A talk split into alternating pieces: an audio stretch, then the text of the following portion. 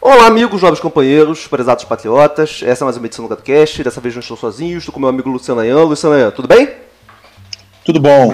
Prazer aqui com você. Então, Luciano Ayan, eu vou te falar, eu estava vendo um vídeo seu com uma mulher muito bonita, uma gostosa, uma mulher. Uma, eu esqueci o nome dela. Eu estava vendo um vídeo, aí fiquei hipnotizado pela mulher. Aí é você falando sobre seitas. Sabe o que eu estou falando? Deixa eu ver. Uma mulher um vídeo falando sobre seitas. Ah, sim, sim, a série Arte da Seita Política. sim, se eu não me engano é com a Madeleine Laxo. Você sabe quem é Laxo que fala, né? Sim. Você sim. acha ela bonita também? É, com todo respeito. É, assim, né? é, assim, eu fico sem jeito de falar, mas não, não, sim, ela, ela é muito bonita. Sim. sim, sim. E aí eu. Poxa, eu fiquei, eu fiquei bastante interessado naquilo, né? Porque acontece, eu sou um, um estudo muito sobre relacionamentos abusivos, né? E aí uhum. naquele, naquele vídeo que você fez, você fala muito sobre a relação de abuso entre pessoas, uhum. seguidores de seita, né? É, e aí não foi, é, foi muito fácil para mim fazer vários paralelos, traçar. Aí eu resolvi trazer você para cá pra gente conversar, né? Pra gente é, tocar umas figurinhas, né? É, até porque você é uma, uma figura muito vilanizada, você sabe disso, não é, Muito o quê? Vilanizada, né? as pessoas não gostam de você. Sabe disso? Ah, sim, é verdade. acredito que você é um guru, guru do MBL, que você tá por trás de muitas coisas aí, entendeu? Não sei se é verdade, não sei. Mas assim, as pessoas não é, gostam de você. É, verdade tudo, né? Assim, por trás, até agora me colocaram, fizeram uma teoria da conspiração, um, tem um tal de Kim Paim, é uma figura. Somente. Ele me colocou por trás do, da, da, da CPMI das fake news. Eu vi, Na eu verdade, vi, eu vi esse vídeo. É, eles, eles têm uma mania, né? Eles vão pegando as, as coisas juntando assim, e aí me colocam arquiteto da CPMI das fake news, já me colocaram até como arquiteto do impeachment do Bolsonaro. É, é uma. É, a, a, gente, a, a, gente, vai chegar nesse ponto, a gente vai chegar nesse ponto. O, Luciano, eu conheci você, se não me engano, meados do, da década passada. Você tinha um, um blog chamado Ceticismo Político. É, eu sempre confundo pragmatismo político com ceticismo político. O pessoal confundia também? Já, já falaram disso, já tinham comentado, já tinha ouvido isso aí também. Sim, aí às vezes tá, procurava um, acabava entrando no outro. Né? Aí o seu blog ele falava sobre um conceito interessante que é o conceito de guerra política. Praticamente você uhum. importou para cá o, um, um, trabalho de um pensador americano de direita chamado David Horowitz, né? E ali eu acho que foi a primeira vez que eu tive contato. Eu já conheci o David Horowitz, né? É, de vídeo de YouTube na época, né? Mas foi a primeira vez que eu vi em português alguém falando daquela, daqueles conceitos dele de guerra de posição, de frame, né? E você uhum. deu uma, uma boa contribuição, não sei até que ponto foi bom, né? Colocou em perspectiva, né? Para a direita brasileira ter colocado esse conhecimento aqui em português. Você concorda? Concordo. Foi na, me lembro que foi em 2011 é, que, eu, que, eu, fiz aquele a tradução comentada, né, do, do, do, do, Arte da Guerra Política que ele tinha lançado em, no, em 2000. Eu tinha lido esse livro, assim, quando eu li a David Horowitz a primeira vez, pirou, sabe quando dá aquela assim, nossa, é isso aqui que eu estava procurando, porque eu sempre fui uma, é, uma, pessoa de sistematização, eu sou um cara, meu, meu foco, né, é sistematizar, né, conceitos que os outros já fizeram e tentar operacionalizar isso aí, né. Então eu, eu, eu comecei a fazer muitos textos depois daquela série, dando dicas de como a direita poderia utilizar esses métodos da guerra política, né, que é a, a ideia de que política de guerra de posição, o uso dos símbolos de medo e esperança, é, é uma, uma coisa que ele sempre é, orientava. Outra coisa que ele falava, né, que era a ideia de, de que, assim, é preciso sempre falar o coração, né? Não Sim, apelo nesse... emoção, apelo emoção, né? Exato, apelo emoção. É, isso não significa fazer chantagem emocional, mas se a gente não tomar cuidado, isso pode resvalar para chantagem emocional às vezes, sabe? Sim. Eu, eu tento me policiar hoje, sabe? Mas você não acha que muito do conteúdo que você ajudou a disseminar foi usado pro mal? Por exemplo, o, o próprio MBL, quando ele fez lá, se não me engano, ele fez o meia-culpa, ele falando que ele transformou a política em meme. Eu acredito que uhum. muito do MBL, dessa parte ruim dele, foi influenciada por esses conceitos de guerra política que você ajudou a trazer. Você não você discorda do que eu falei? Eu concordo. É, tanto que na época do impeachment, é, eu, eu ajudei bastante com frames. É, eu, na, na, verdade, assim, não é apenas ter é, in, in, é, inspirado pessoas que usaram né, o, os conceitos.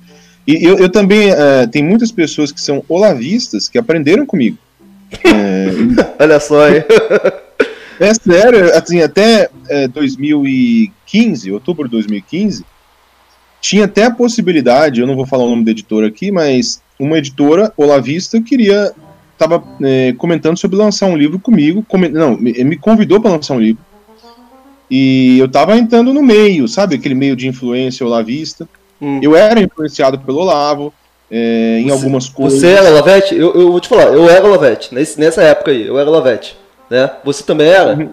Eu nunca cheguei a ser um Olavete, posso dizer, tá? Eu acreditava na, nas teorias, na, na, na, abordagem, eu gostava da abordagem dele, mas eu não deixava que, por exemplo, eu tinha um certo ceticismo em relação à estratégia das tesouras, por exemplo. E quando eu externei meu ceticismo, aí eu fui expurgado, né? E, sim, sim. Então, a, isso foi 2015. E, mas assim, a gente tinha é, bastante. Tinha, fiz vários amigos lá, assim. Eu tenho amigos Olavetes até hoje. Os caras têm que ser muito tolerantes, hein? Tem que ser muito é? Vocês têm que, ter, tem que ser muito tolerantes para ser seu amigo, seu Olavete. né? Mas, é, isso é verdade. Não, mas vamos voltando um pouco lá atrás. Quando eu conheci o seu site, eu me lembro que tinha lá um, um pedacinho, né? Chamado Rotinas Neoateístas. Não sei se você se lembra. Uhum. Que você falava, uhum. você tentava desmascarar os cavaleiros do apocalipse ateísmo. Os Chad Dawkins, uhum. os Hitchens, né? É, o, o, seu blog começou dessa forma, né? De você tentando é, desmembrar esse movimento que estava em ascensão, que na época era o ateísmo, né? É, o tudo tinha começado, na verdade, no Orkut, em 2004 ou 2005, uma coisa assim em que nessa época eu tava namorando uma garota que era Wicca. Uh, que pariu, hein? É, furada, hein? Mas... Você concorda comigo que é uma furada, né? É, hoje eu vejo que, nesse caso foi, né? Não, não mas aqui a gente pode legalizar, amigo. Wicca de jeito nenhum. Prossiga. Então, e aí, nessa época, é, eu, a gente, eu tava bem é, tolerante com essa. Eu não, não era bem um religioso, com essa expectativa das pessoas buscarem uma espiritualidade não é, assim fora do, do, do, mainstream, né? E quando eu vi esses caras tipo discípulos de Carl Sagan, assim nós somos adeptos da razão e estamos desmascarando projetistas astrais, essas coisas. Eu comecei a participar do Orkut na época. Eu refutava conteúdo daquela, é, acho que é STR, Sociedade da Terra Redonda, uma coisa assim, do Daniel Sotomayor. Poxa, outro imbecil. Mas prossiga. Então, aí, é, nessa época, inclusive, eu, eu, criei um jeito de refutar, que era, ele era como se fosse um... E no Orkut, usando o perfil avatar mesmo, assim, né? Era um perfil... Não era, era um perfil falso, na verdade, né? Eu não tinha registrado no pseudônimo. É, e nessa época, eu, eu fazia refutação e tinham até dois clones meus. Você acredita um negócio desse? Assim, dois que faziam igual, do jeito que eu, aprenderam o que eu fazia.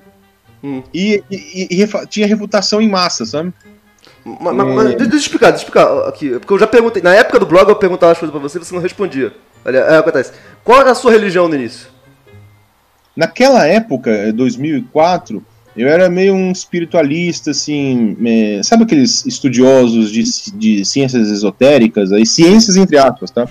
É, coisas esotéricas aí. É. Aí depois é, eu, fui, eu fui me tornando cada vez mais deísta. Quando começou em 2006, eu vi que essa, esse discurso da turma de Carl Sagan estava sendo substituído por uma turma é, leitora de, de, Richard Dawkins, Sam Harris, e eles vinham é, com muito mais militância e eles, é, eles assim, desmoralizavam os teístas nas redes sociais, né?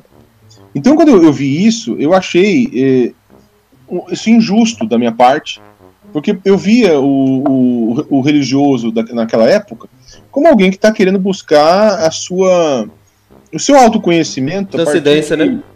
É isso, a transcendência. A partir de, de, de, escrituras, de metáforas, assim. E eu não achava que eles eram, é, assim, ignorantes, é, irracionais. Eu acho que existe uma irracionalidade também nas visões ateístas e agnósticas. O ser humano ele é irracional. Então aquela a petulância daquele pessoal que eu não gostei, e eu achei que aquilo lá poderia soar muito discriminatório. Então foi ali que eu comecei a fazer refutação em massa, no tempo do Orkut. Eu comecei a fazer é, é, essa lista de rotinas, né? É, na época já, comecei a compilar, e para refutações em massa desse pessoal. Aquela briga que tinha inicialmente com os, os leitores de Corsagan já tinha, foi substituída aos poucos por, pela treta com os neo-ateus. Sim, que sim, eram. sim. né? Então é, foi isso que aconteceu no, no, no tempo do Orkut. Mas, mas o, essa galera é muito chata. Muito chata. Eu vou te falar, eu, eu, eu li os livros do, do, do, do Hitchens, né? Não acho tão ruim assim, não, tá? Mas as pessoas que seguem esse cara são muito chatas, né? Chatas por causa da questão da soberba, da arrogância, da petulância, com argumentos de tipo. É, tentando falar que se você é religioso você é burro, ou pelo menos que a pessoa é mais inteligente porque é ateu, ou não existe ex-ateu, não sei se você já viu isso. Né? Se a pessoa é ateu e, e, e se transformou em qualquer outra religião é porque ela nunca foi ateu de verdade, conhece? É aquela falácia, né? Sim, sim. É, é, tem aquele discurso, tipo assim, que se o mundo não tivesse a religião, a gente estaria na- é, super desenvolvido, que o grande mal moral do mundo é a religião. Ou seja, é, é um discurso sem nuance, sem degradê, né? Ou seja, e, e muitas vezes até pro- problemático, porque é, a pessoa chega e é contra algo que está dentro da identidade das pessoas, né? Quando você ofende a religião, é, você acaba atacando pessoas inocentes, tabela, a vovó lá de Dona Zoleide, né? Que não tem nada a ver com esse debate. Aí você vai lá e vai falar, ah, você é um imbecil porque você é católico ou porque é pentarola, seja o que for. Essa galera é uma, uma galera muito inconsequente nos, nos seus argumentos, né? E aí, é, e- e muito agressiva, e às vezes usavam charges desrespeitosas, né? É, é, um, um tipo de humor, assim, eu sou a favor da liberdade de expressão, assim como você, né? Mas assim, eu acho que, do ponto de vista intelectual, incorriam muitas, muitas desonestidades. Em especial, o, o, se não me engano, era o Hitchens, que era o historiador, né? Que ele, e tinha um livro Deus Não É Bom, né? Poxa, aquele livro ali é cheio de problemas, assim. Ele colocava, ele, tipo assim, interpreta to- a religião da pior forma possível, do início até o final, né? É, tipo assim, tudo na vida tem um lado bom e um lado ruim, né, né, Luciano? Né? Eu acredito que você possa criticar o lado ruim da religião, porque tem muita coisa ruim que precisa ser criticada, né? De preferência, eu até gostaria que fosse pelos religiosos, mas na falta deles, os ateus podem criticar. O problema desses não ateus é que eles querem criticar tudo, né? Por exemplo, ou, é, e aí eles têm um, um- um pensamento, um pensamento que às vezes se parece muito com o pensamento de fanáticos religiosos. Você concorda com isso? Eu concordo e eu vou dizer mais. coi- um autor que me inspirou muito, eu modifiquei a minha, minha visão de mundo, foi o John Gray. O John Gray, ele, ele, ele mostra eh, que, na verdade, o humanismo eh, e aquele liberalismo, aquele projeto iluminista, sabe, que de você levar a sua visão de mundo para todo mundo, tipo, o fato de você considerar a sua sociedade mais racional, você quer agora dizer que a outra sociedade tem que ser igual à sua, mas você não conhece a cultura deles, o que eles passaram, a geografia deles, né?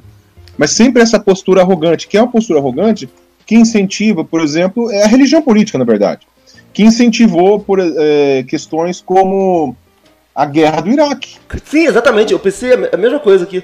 A guerra no Iraque é o cúmulo da é, é o cúmulo da arrogância. Não, a, a democracia é superior, então nós vamos exportar a democracia para um outro, para uma outra cultura que não chegou na mesma etapa que a gente, que não chegou nessas conclusões, que não tem a mesma herança que a nossa, né? E logo, e os caras colocaram lá a democracia lá e obviamente não deu certo, né?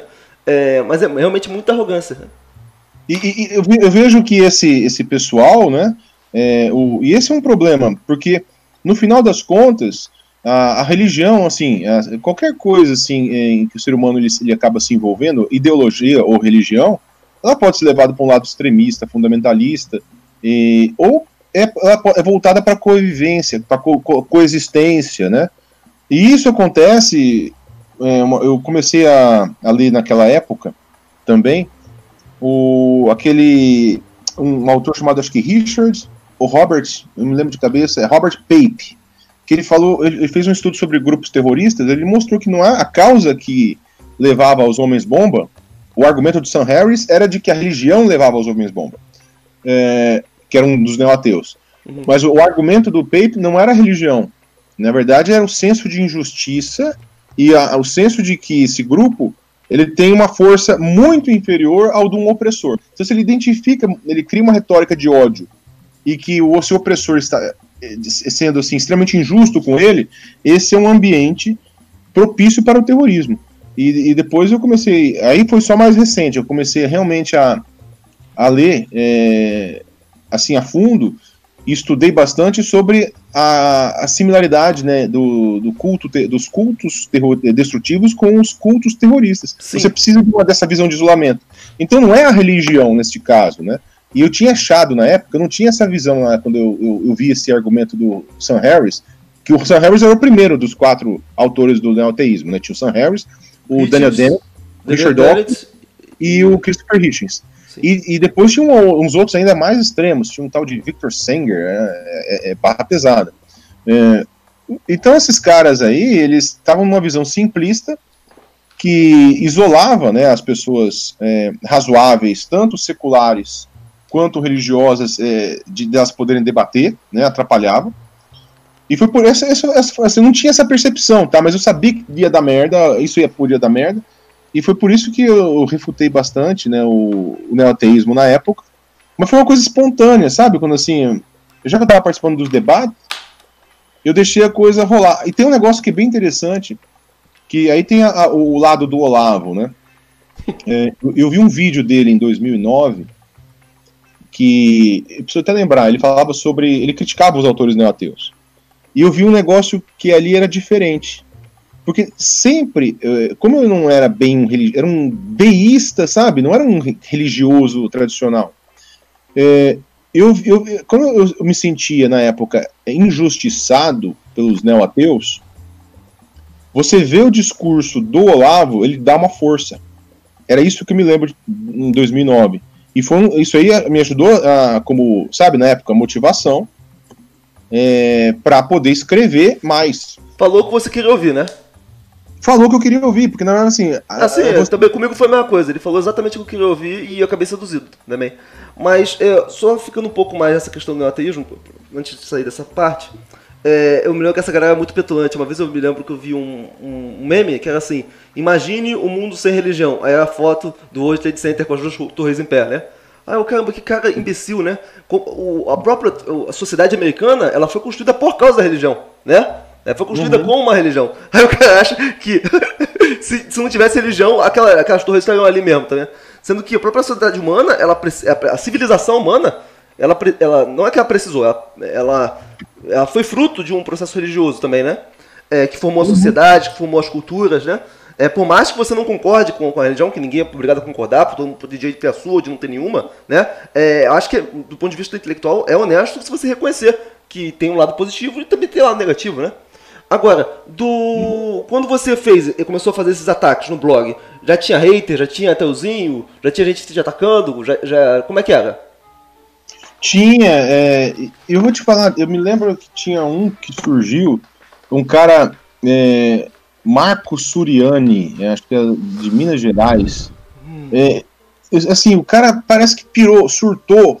Ele fez um dossiê contra mim, mas ele pegava assim, pegou print de tudo que é lugar. Tem, acho que deve estar na internet, troll do Orkut. É, e, ele, e ele, ele falava, falava, um monte de coisa assim, do tipo, ele foi lá e destruiu a comunidade do outro. É, isso sabe, eu nunca ouvi falar desse negócio, sabe? Eu era de um grupo e falaram assim: o Ayan é tão imoral que ele deletou uma comunidade de 2.500 pessoas. Nem era eu assim que participava desse grupo. Aí outra coisa, ele pegava prints de pessoas que falavam assim: o Ayan falou que era filho de médico. Olha, eu vou dizer uma coisa, viu? Isso aí, isso não, não me lembro, assim, sabe, de ter falado isso aí, alguma coisa assim, mas ele pega print que não tem nenhuma evidência e vai criando uma história. Dá para ver que, assim, me parece, é, esse caso desse Suriani aí, o, é, quando você refuta muito em termos de métodos, eu sei que tem isso, né? é, é, um, é uma coisa que eu nunca parei para estudar, né, né, a fundo, é, é, esse motivo. Mas é assim, quando você refuta a pessoa não na pessoa dela, mas no argumento dela, naquilo que ela propaga, tem alguns que ficam, eles sentem, acho que parece que você está tirando a, a, o armamento dele e ele se torna obcecado pela sua pessoa.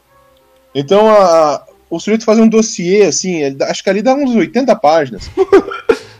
Sabe, também, assim, também já fui vítima de dossiê, olha. Também já fui, eu sei como é que é. Eu sei como é que é. Já fui vítima de dossiê. Não, e era um dossiê assim, feito assim, é, é, eu fico imaginando que não tem paciência de ler aquilo ali. E agora, e depois, eu, eu, eu, já vi assim uns três ou quatro obcecados, sabe? Pessoas que ficam obcecadas por mim. Mas, mas, sabe, me envolve em teoria da conspiração, é, coisas assim. E quando, na verdade, o que, que eu costumo fazer? eu faço refutação de argumentos, quer dizer, eu não, eu não sou é, é, aquele tipo de pessoa, refutação de truques também, mas não sou aquele tipo de pessoa que vai atrás, sabe? É, é, é o costume que eu tinha, eu tenho até hoje. Por, é, hoje, por exemplo, repórteres entram em contato comigo para perguntar sobre gabinete de ódio. Eu falo, olha, eu não, não conte comigo de passar nomes. Eu posso até indicar amigos que podem te ir, você pode ir atrás, melhor com eles. Eu sou bom para padrões. Então, você acredita que existe de fato o gabinete do ódio? Sim, sim. Eu acredito, eu não vou dizer quem, tá? Hum. Mas que existe uma estrutura centralizada para coordenar narrativas, sim. Mas você acredita que. Como funciona esse gabinete do ódio? Você acredita que é uma ordem setal de algum dos filhos dele? E existe alguma coisa por trás como dinheiro? Existe algum tipo de remuneração para essa galera? Ou que é por é, filiação ideológica? Você, o que te leva a crer que existe de fato um gabinete do ódio? É, o que existe é, que conta assim como uma evidência, se você olhar só pelos padrões, tá? Sem querer é, saber as pessoas, porque isso contaminaria a análise, né? Olhando só pelos padrões, é, o que eu vejo que tende a existir num ambiente assim é o, pessoas com, car com cargos em gabinete, cargos na máquina, e essas pessoas elas têm o que elas têm de, de em mãos, o que, que ela tem é, para entregar? Ela não tem, não participou de nenhuma sociedade, assim, de nenhum sindicato, de nenhuma associação de empresários, nada. Ela tem é, o fato de ser uma das pessoas influentes dentro do olavismo. Hum. Então, por isso, o que ela fala, ou pessoas é, que estariam direcionadas ou brifadas por, é, por ele ou assessores, né, vão falar o que ele quiser. Então, uma das grandes vantagens de você ter uma, um grupo sectário é você ter mão de obra de graça. É, se você tem, por exemplo, uma seita igual aquela do Rajneesh, é, lá na Duas. em Oregon, né? Que, que, tem na, que tá naquela, dá pra ver naquela série Wild Wild Country, ele tinha pessoas que foram contaminar é, restaurantes com salmonela que estavam, eles entregavam coisas para seita, ou seja, elas entregavam tudo para ele e iam lutar por ele. É diferente de você ter um exército, que se você não paga a pessoa, a pessoa fala, não vou fazer de casa para lutar. Sim, sim é, mas você consegue ver que existe uma, uma desproporção entre uma seita que vive reclusa num lugar, no fim do mundo lá do órgão, e um grupo de pessoas que está dentro de um governo instalado, né? Que são. É, que, outra coisa. É, o, a questão do, do, do, ódio, eu não consigo entender, e aqui é, pode ser ignorância da minha parte, é, qual é o crime, né? Porque, por exemplo, se você for pegar é, que o, o, pessoal que trabalha no gabinete do, do pessoal da direita, obviamente faz ativismo no Twitter, no Facebook, a favor da direita. Eu não vejo nenhum crime nisso. Do mesmo jeito que se você for lá no MBL, tem um monte de gente que tá, tá lá no gabinete do, do Holiday ou lá do Mamãe Falei, que também, quando vai twittar, defende o, o, os, o, pessoal deles lá do MBL também. Qual que é o crime que você configuraria no gabinete do ódio, na sua visão? É, eu vou dizer assim, é você ter um gabinete que faz propaganda para você, eu não conheço bem a legislação, na minha opinião, eu concordo com você, isso não é crime, tá? É, agora, se você utiliza um grupo é, extremista assim, e se, e se esse grupo extremista ele utiliza a estratégia de usar perfis falsos organizados e técnicas de manipulação de debate como bots é, da natureza humana, né? Porque o ser humano ele, ele, é um, ele trabalha por uma percepção de riscos. Então, se você diz assim para um grupo de militantes, gente, 90% de vocês vai atuar sem estar identificado e a gente vai lutar pela causa a tendência a se praticar delitos aumenta muito, porque você, as pessoas acham que pelo anonimato isso não vai ter problema. Então, a se comprovar a existência de um gabinete do ódio, a, a comprovação mesmo, sabe? Que não é. Não, não, que a gente não, não sabe nada. A gente não sabe é, nada. Não faz parte da minha esfera isso aí. A se comprovar isso é muito próximo, assim, é, é muito acertado. Vocês podem esperar muitos crimes virtuais. Crimes virtuais ao ponto de você chegar e combinar sequencialmente é, o uso de mentiras de uma maneira confiante, ou seja, se você está falando de difamação em massa, mas é uma difamação onde você vai se aproveitar de pessoas que estão no anonimato para que elas não recuem. Então isso, é, isso aí é um é, é, impulsionamento de uma prática criminosa né, de manipulação do debate. O que, que pode gerar disso aí? Pode gerar punição legal ou pode gerar uma preparação da sociedade para começar a falar quem é que está ativando esses discursos quem é que, que tem que ser bloqueado mesmo. E aí as pessoas acabam, ela, por, por, essa exposição, elas se queimam também, que aí você faz, vai retirando os de isolamento. Então eu não vejo esse benefício da CPI das fake news apenas a questão de esperar pessoas punidas. Na verdade, nem é esta intenção assim, da, de tudo que eu me, me pediram de ajuda sobre hum. como funcionam as coisas, não fiz entrega de nome de ninguém, hum. mas em termos de padrões. Eu não, eu não, o objetivo assim maior é criar uma conscientização e que as plataformas, veja, eu acho que não tem problema nenhum alguém usar um perfil é, anônimo, desde que ela possa ser identificada se cometer algum delito. Mas você não, não acha que isso você está fomentando a, o fim da liberdade de expressão? Por exemplo, se às vezes a pessoa ela é, por exemplo, é, digamos que o cara seja, o cara seja uhum. gay, mas ele é evangélico. Aí ele tem lá um tweet dele lá, uma conta no Twitter que é gay, né? Que ele tem lá um pseudônimo. Uhum. Pra quê? Pra proteger a identidade dele, porque o pessoal não sabe que ele é gay, entende? Então, uhum. muitas pessoas precisam de anonimato, né? É, e aí, é, entende? Eu concordo, mas eu concordo que, veja, se você tiver o uso de perfis anônimos, que as pessoas querem proteger o seu anonimato, que talvez tenha uh, uma possibilidade, mas isso é uma questão de discussão, tá? Não sou, não estou fechando, estou discutindo ideias possíveis. Uhum. Uma coisa nós temos, assim, primeiro, a liberdade de expressão é uma coisa. Outra coisa nós temos é o uso de perfis falsos organizados. Não estou falando de um perfil, um avatar apenas perfis falsos organizados para cometer é, práticas criminosas. Porque se a pessoa ela ela está protegida pelo anonimato, ela está inimputável. Então ela pode ela, ela, ela, pode sentir que ela pode fazer o que quiser. Então a gente tem que saber qual é então a, o meio termo aqui que a gente pode encontrar, de maneira que você não prejudique aquelas pessoas que queiram o, utilizar o anonimato, né? É, como uma forma de proteger a sua profissão, né, a, a sua vida pessoal, eu, eu, eu, já passei por isso, eu entendo, sabe, uhum. é, o lado.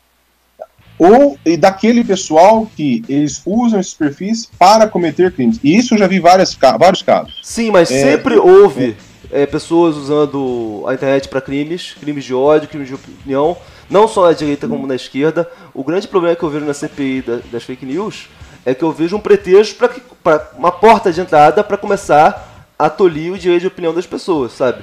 Eu acredito que se alguém cometeu um crime, né? se alguém cometeu um crime, que, que puna a pessoa, né? Agora, querer mudar uhum. a regra do Twitter, ou querer mudar a regra como as coisas se estabelecem na internet, eu acho um grande exagero. Desculpa. É, mas aqui tem, tem uma discussão, essa discussão não é apenas no Brasil, tá? É, se a gente não discutir algo a ser feito, que seja algo moderado, sabe? Uhum. É, a ser feito, pode vir alguma coisa até pior. Porque o que a gente tem é assim. Ah, se você. Imagina só que a internet, que é um lugar. É, é quando você entra na internet, você está expondo sua vida. Então você conhece várias. Eu, eu, tive contato com várias pessoas que deixaram de opinar nas redes sociais por medo de ser linchado. E esse linchamento ele acontece porque existem muitos perfis falsos. O que, que tem que você pode fazer em termos de conscientização? Observe que não é só legislação, estou falando de conscientização. Puxa, você está vendo um grupo ativar é, bastante uso de perfis falsos, é, então você pode bloquear essa, esses grupos organizados em massa. E aí você cria, vai criando uma, uma redoma aonde esse pessoal, o pessoal que realmente quer bloquear o discurso, e é fácil de identificar. Você consegue identificar.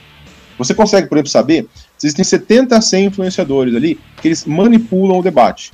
Do tipo, um exemplo de manipulação do debate é você lançar fakes para poder é, confundir a mídia. Essas pessoas não fariam isso é, se elas não tivessem protegidas entre as, entre as formas de proteção anonimato.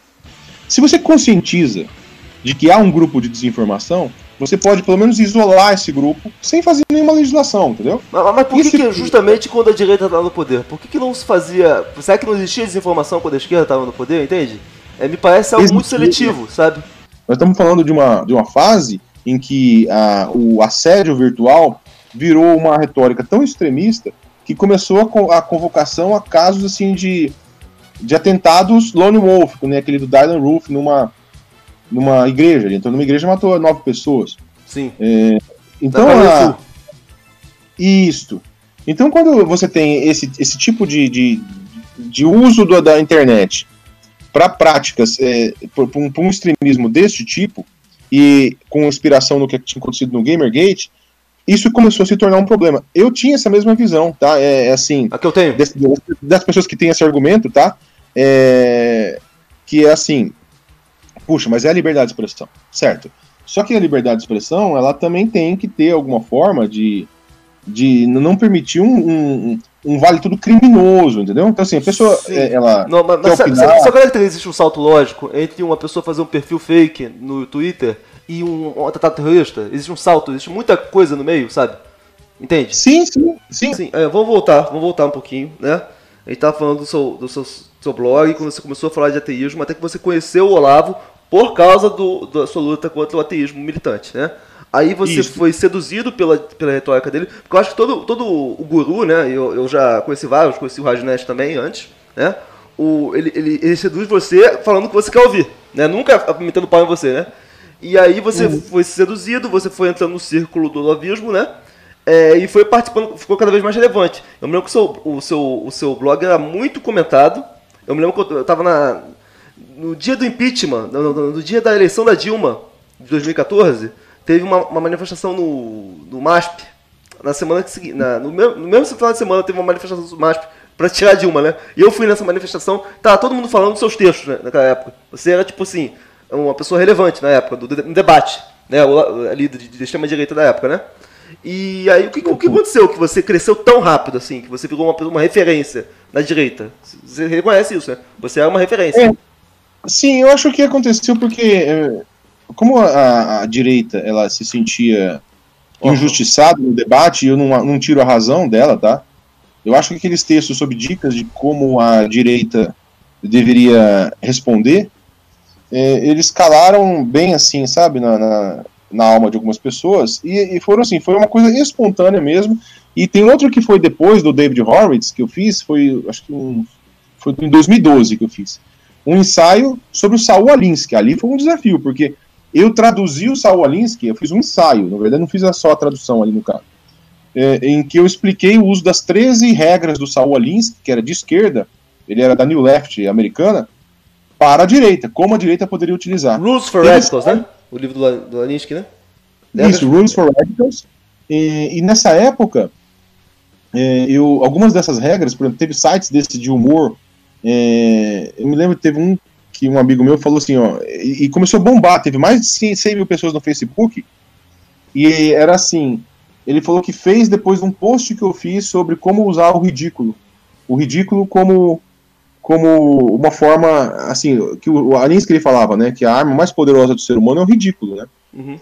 É, então, assim, eu dei dicas de como usar o humor para poder quebrar o seu adversário que está numa situação de contradição. E tem uma das regras preferidas do Alinsky daquela época que era fazer o seu adversário sucumbir pelo seu próprio livro de regras. Ou seja, tem uma contradição, você expõe, né? Tem, tem muito disso você, aí. Você demonstra a hipocrisia que existe do lado do outro, né? Exato, o Alinsky era muito bom nisso, né? É, ele era uh, um tanto amoral nas, na, nas dicas que ele dava. O, te, acho que teve até um ensaio, se não me engano, acho que do David Horowitz, chamando o Saul Alinsky acho que de uma coisa meio demoníaca, sabe? Não, não, porque ele, ele oferece o início do livro dele a Satanás, que foi o primeiro radical, né? O sim, Alinsky, sim, o, o primeiro radical, é, exatamente. É, e, mas ele falou assim, é, tem um tem um livrinho é, do David Horowitz, é, que é daqueles livros pequenos de que se vende no, no na, na Amazon. É, que ele fala, é, acho que é Rules for Revolutions aqui, tô até aqui na Amazon, Rules for Revolution, que ele zoa, o, ele, ele faz uma crítica ao Saul Alinsky, mas eu interpretei assim, é, aquilo que podia, ó, aqui, Barack Obama's Rules for Revolution, de David Horowitz, dois reais no Kindle, daqueles livros de 12 a 15 páginas, sabe? livrinho, é um ensaio. É, mas eu, eu, eu, não vejo assim, eu acho que o Alinsky ele, é, ele tinha uma outra perspectiva, né? Mas ele, era, ele tinha assim uma lógica, ele é, ele é um revolucionário moderno, pode-se dizer, né? Sim. Mas não daquela linha de topa tudo, igual aquela turma é, Lenin, essas coisas. E sim, no sim. livro ele coloca a imagem do Lenin do lado do, do, Salvalinsky, que eu discordo, porque o Alinsky no livro ele fala que Ó, joga fora isso aí, né? É outra coisa. Não, é uma coisa mais sofisticada, no caso, né? Mas o. o Ayam, você começou a fazer textos, fazendo análise de conjuntura, né? Você fazia comentário de notícias, como eu lembro, né? É, uhum. Aí eu lembro que você sempre falava da questão do frame, como que a esquerda ela usava o frame que ela taxava, que ela sempre é, julgava o pessoal da esquerda, da direita, né? Como se fosse uhum. virgens na zona, né? O cara da direita lá vai debater com os esquerdistas nas suas melhores intenções, o esquerdista chama ele de safado, chama de pilantra, chama ele de elitista, né? E quem tá assistindo só tá consumindo aqueles frames, né? Aí o, o direitista falou, não, porque eu sou a favor da liberdade econômica, fala, fala abstrações que o povo nunca vai entender, né? Enquanto que o esquerdista falava ao coração das pessoas que estão vendo, né? Então, o cérebro humano, ele, ele, ele pensa de forma simplificada, ou a pessoa está do meu lado ou está contra mim. E o, o, a, a, narrativa da esquerda, ela é muito mais empática do que da direita, concorda, né? Uhum. É, agora eu acho que se você pegar essa direita atual, ela aprendeu bastante coisa, ela, ela usa muito apelo ao coração, né, em questões morais. Eu acho que é um, um pau a pau até nesse sentido. Eu acho que a esquerda está perdendo muito no debate virtual, né? Agora, né, você falou do frame, é interessante que depois, é, outros dois trabalhos que eu fiz de, de autores que eu trouxe, assim, que, que eu difundi aqui no Brasil, né, foi o Jim Sharp. Jim Sharp, sim. Que na época é, eu tinha os intervencionistas, acho que era 2013, sim. e eu tenho um argumento assim, para com esse negócio, vamos falar em desobediência civil então que é melhor, já que vocês querem lutar, acho que é tirania, então, é, porque eu queria que, é, quebrar aquele argumento de que só poderia acontecer se fosse a intervenção é, militar. Eu falei, não, não. Então usem pelo menos as técnicas de tirania, de, de quebra né, da, de, da tirania do, do, do Jim Sharp. E também tem 90 regras de como derrubar governos é, autoritários, né? É um livro que ele tem, né? Acho que, acho que 198, né? Ah, sim, bem mais do que isso. Mas é, isso foi muito usado no leste europeu, essas, essas táticas. E, se não me engano, foi também usado na Sérvia, na época do Slobodan, né? É, e é, é muito utilizado para você derrubar tiranos, né? Você fazer uma é, insurreição. Eles estão querendo fazer aqui uma palhaçada. não, não, é, por favor, ainda não, ainda não. A gente vai chegar nessa parte. É, é mas é, antes, é, o uso da, da, do Jim Sharp era para você derrubar tiranos. É, todo o material dele é para isso. E aí você tem, tinha um outro autor que eu fiz sobre frames, que era o, o George Lakoff. George Lakoff, eu, eu, ele tem uns 9 a 10 livros só sobre isso. É, é, impressionante a profundidade que ele vai em frames. Então, uh, eu, eu, tinha lido um dele, um livro dele, e aí eu comecei a escrever sobre frames. Então você pode, é sempre assim, você define, né? É, a ideia do frame, tem o metaframe, é, você define vítimas, heróis e vilões, então você tem que começar um, um argumento dizendo quem que é o vilão, né? Não, é, explicar para quem está estudando aqui não vai entender o que é frame. É, frame é rótulo, né? Você tem que não, é, o frame, é um, é, o frame é, é um quadro, tá? É, se você pegar. Então você tem uma. É, assim, o framing, né, se você pegar, chama seria enquadramento. Então o que, que é uma análise de frame que se fala? Seria mesmo assim uma análise do enquadramento de como você está emoldurando as questões. Então a maneira como uma questão é apresentada, qualquer ponto de vista e qualquer ação humana, tá? Essa análise de frame vai até para comportamentos humanos. A maneira como você é, é, modifica esse invólucro, essa moldura, né, este quadro, modifica a percepção das pessoas. Então, é, você fazer análise de frame é você observar como você diz as coisas, é, como você faz a rotulagem e até a forma de abordar é, muda toda a percepção. Um exemplo, a rotulagem é uma delas. A rotulagem é uma das formas de você pegar e fazer reenquadramento. Então, fazer reenquadramento e fazer reframing é similar. Então, análise de. Fala, fala assim, quando alguém me pede um frame, por exemplo, é, é um costume que falavam, né? Assim, aí, me dá um frame aí. Não, me dá um frame é, é dar a melhor forma de você exprimir essa questão. Então, dar um frame é você fazer assim, ó, é, em vez de você falar que você está numa, numa pauta, é, por exemplo, anti alguma coisa, nessa questão, nesse momento, é melhor você usar pró. Pró alguma coisa, neste momento. Eu sou a favor da é, paz, não contra a guerra. Isso. Por exemplo, tinha um negócio nos Estados Unidos que se chamava assim, é, taxa da morte. A forma como assim, se você, é, é, é, é para o imposto. Você queria colocar, mostrar, lembrar para as pessoas que aquilo é negativo. Por exemplo, Corona Voucher. Corona Voucher, ele foi um termo adotado por aqueles de que não eram a favor do voucher. Do voucher não, do, até usei aqui o frame deles, né? Assim, não era a favor do auxílio emergencial. Então, assim, quem está usando o frame auxílio emergencial está a favor, então, né, da, da, da distribuição então, de 600 então reais para as pessoas. Deixa eu simplificar. E, é, e quem usa Corona Voucher tende a ser contra. Deixa eu simplificar. Então, quando tinha é, a PLC 122, que é aquela lei que queria é, ser contra a homofobia, né?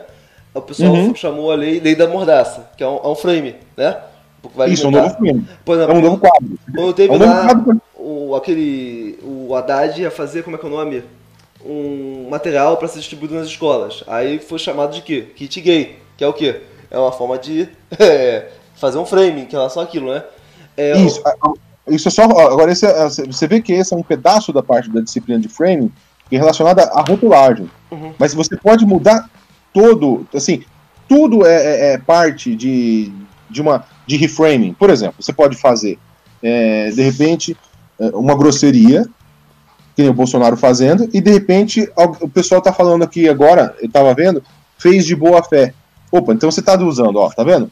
Mesmo que seja uma, tá, tá, fazendo um reframing, um quadro maior para a sua atitude.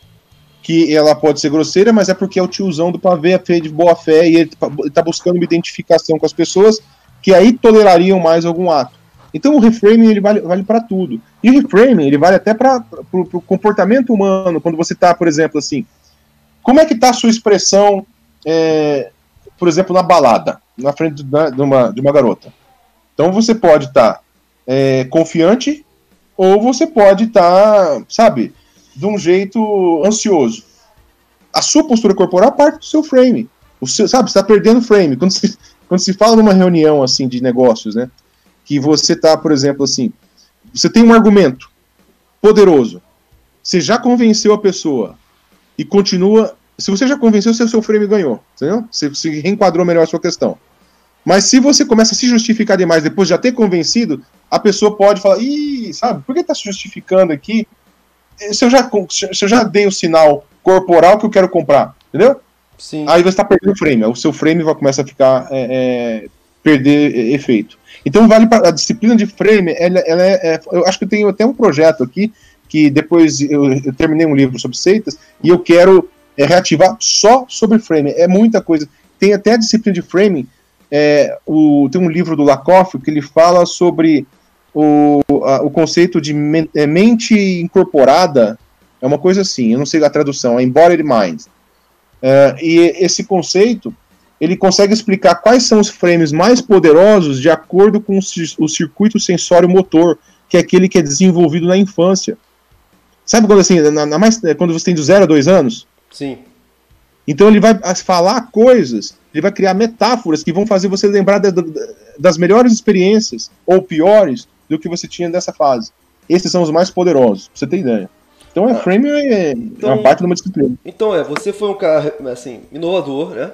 Trazendo esse conteúdo pro Brasil. Imagino que seu, seu conteúdo tenha, sido, tenha chegado a políticos, chegado a ativistas. Imagino que o Olavo de Carvalho lia o seu, seu trabalho, né? Você chegou a ter uhum. contato com políticos? Chegou a ter contato com Olavo de Carvalho? Pessoas da direita aí? Chegou? Eu acho que uma vez eh, teve um contato do Olavo de Carvalho. Eu só preciso ver. Eh, ele entrou em contato comigo, né? E eu respondi. Mas eu preciso só ver se eu tenho certinho para poder mencionar em alto nível. Não vou revelar nada, né? Nossa. É, o que foi. Mas era, eu me lembro que tinha aceitação dele, tinha compartilhamento do meu conteúdo lá na, no site dele. E eu entendo que aquilo que eu fazia era útil, sim, para essas pessoas. Eu ajudei é, muito, é, muito, muito dessas pessoas, né? E é, é até doloroso, assim, sabe, às vezes. Algumas pessoas vêm falar para mim até hoje assim: Ayana, você mudou muito sobre perspectiva ideológica, sabe? É, e eu me influenciei pro seu trabalho, né? Eu falo: olha, eu, eu, eu tento entender o seu lado, é, eu, não, eu não quero, quando eu faço minha crítica, ela é para 70 a 100, sabe, lá do topo dos influenciadores. Eu não estou. É, eu estou dizendo que tem pessoas de boa fé entre olavistas, que eu, que eu critico bastante por causa do, do que eu avancei depois lá na frente, né? É, mas eu não posso é, fugir daquilo que eu fui assimilando conforme meus estudos. E depois você descobre, por exemplo, quando eu descobri é, que esse negócio da teoria da, da estratégia das tesouras era, era uma furada, eu perguntei, eu perguntei de boa fé. Eu não posso chegar e ficar dizendo um negócio que está é, contra aquilo que eu vou estudando, né? Então, a, é, nesse sentido, né, é, eu reconheço sim essa influência, né, é, que era de uma época que eu acreditava em vários ideais similares aos deles, né. Sim. Mas hoje eu discordaria bastante. E a forma como eles têm utilizado, eu acho que isso aí é. Eu acho objeto, sabe? Assim, ali, em alguns casos. Ali em 2015, no período do impeachment, houve um movimento de ruptura sua com o Olavo, né? Que aí eu me lembro uhum. que até é, umas figuras toscas da Terça Livre queriam. É, como é que é? é? Fazer expose seu, saber seu nome, arrumar o nome de outro cara pra. Você lembra disso? É, é ali, é, eu acho que ali eles estavam querendo criar um framing, tá? Primeiro, eles nunca conseguiram fazer uma acusação minha de difamação do Olavo, porque eu nunca fiz. Eu nunca. É, eu, eu posso chegar e falar assim. Eu não gosto nem de usar rotulagem, sabe? Assim. É, do tipo. Eu posso falar de truque, ó. Mais um truque dele, mais o que, de novo, tá, tá enrolando vocês. Isso aí não, é, isso aí é crítica que você faz de comportamento. Agora, eles falavam que eu difamava o Olavo hum. e, e usava um perfil falso para poder seguir com essa difamação. O que é uma, uma, uma, uma mini né, teoria da conspiração, né? Assim, uma leitura mental, no caso, não chegava a ser uma teoria da conspiração ainda. Em que eles queriam imputar uma intenção em mim que não tinha nada a ver. Porque pessoas que entravam em privado em contato comigo, do olavismo, falavam assim, ó. Ayan, você utilizar pseudônimo tranquilo aqui para mim, tá? Beleza? Beleza. Eu avisava, olha, eu uso o meu pseudônimo. Isso aqui é pseudônimo, tá? Fica tranquilo, isso pra mim é eu entendo do teu lado. Era assim, sabe? Uhum. Vários. Mas não é no 10, acho que uns 20, 30 eu já conversei em privado. É, e não, mas assim, as mesmas pessoas que disseram isso, ah, porque era um frame, né? Mesmo pessoas que disseram isso, depois que eu discordei do Olavo, e o Olavo ele rebateu e é, eu pedi desculpas erradamente, depois eu revoguei minhas desculpas dois meses depois. é, essas mesmas você, pessoas... você, pode explicar por que, que você, revogou, é, você é, revogou as desculpas? Você por que, que eu revoguei? Foi, foi assim. você foi manipulado ali? Você foi manipulado mesmo? Você não, foi um ato de fraqueza? Você admite que foi um ato de fraqueza seu? Não devia ter feito aquilo? Não, o que aconteceu foi o seguinte, é, eu, não, eu não sei se foi uma manipulação intencional, porque você tem nesses meios aí uma, uma, um pedaço da manipulação que ela é mais do meio mesmo, tá? Então, essas pessoas que se sentem parte de algo, tem até um que é um amigo meu hoje, que é um ex-olavista, na época ele falou assim para mim, Ô Ian, é, eu acho que você foi um excessivo nesse termo que você usou, você não devia ter falado que o Olavo podia estar ressentido. Então, eu acho que você devia pedir desculpas, é, porque ele gosta de você, vai com a tua cara, sabe? Falei, em nome, aí você uhum. fala, em nome então de uma causa maior, uhum. né? Eu vou relevar, eu acho que ele foi assim, mas tá. Então tá bom, eu peço desculpas. Chantagem emocional, né, amigo? É, é, na época eu não tinha ido a fundo nisso aí, é, é isso mesmo. Aí eu pedi desculpas. Aí quando eu pedi desculpas, eu virei um homem honrado. Beleza. Tá tudo limpo, segue em frente, né? Aí depois eu vi aquele caso do Cassiano Tirapani que foi linchado. eu vi isso também. Não é? Então, ele foi linchado pelos, pelos olavistas de uma maneira totalmente injusta. E aí eu cheguei e conversei com ele no privado e falei assim, ô Cassiano, eu, eu posso interceder a seu favor, eu vou para cima, isso não, é, não, pode acontecer. Eles vieram para me linchar, é, sabe, um, um, mês e meio atrás. E eu, eu, na época que a gente tinha visto, é, eu tinha visto alguns linchamentos acontecendo, por exemplo, do Francisco Raso. E você não presta muita atenção, sabe? Você, você acaba vendo, você acaba olhando mais pro lado do Olavo ignorando os argumentos, sabe? Não, deve ter alguma merda aí que eles estão fazendo, sabe? Uhum. E, e, você não vai a fundo.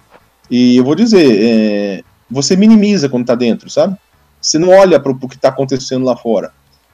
Enfim, é, nessa época eu, eu tava ali, né, no, no meio, e eu olhei no caso do Tirapane porque foi parecido comigo. Então, como foi parecido com o que tinha acontecido comigo, embora eu acho que com o dele foi mais intenso, porque fizeram uma acusação, sabe, forte sobre ele, é, que era falsa.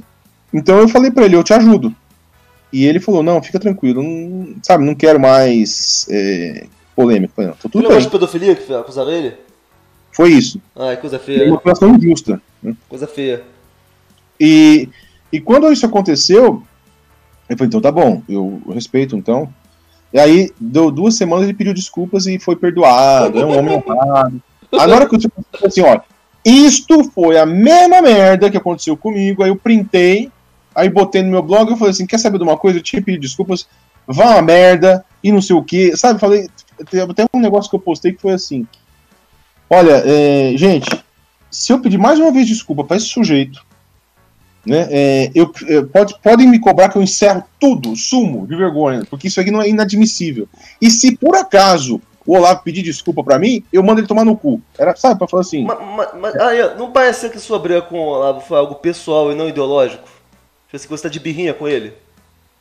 Não, no começo foi o seguinte: é, primeiro, eu discordei, Aí teve um linchamento, né? É, então sempre tem, veja, você se motiva para fazer qualquer coisa por alguma coisa pessoal. Então, por exemplo, eu vou dar um caso aqui, tá? Ah, Espírito Ração. Ele é um estudioso de seitas. É... Modelo Byte. Modelo Byte, ele criou o modelo Byte. Ele uma motivação pessoal para isso foi ele ter pertencido à seita do Reverendo Moon e eles passaram a persegui-lo. Então, isso aí falou, opa.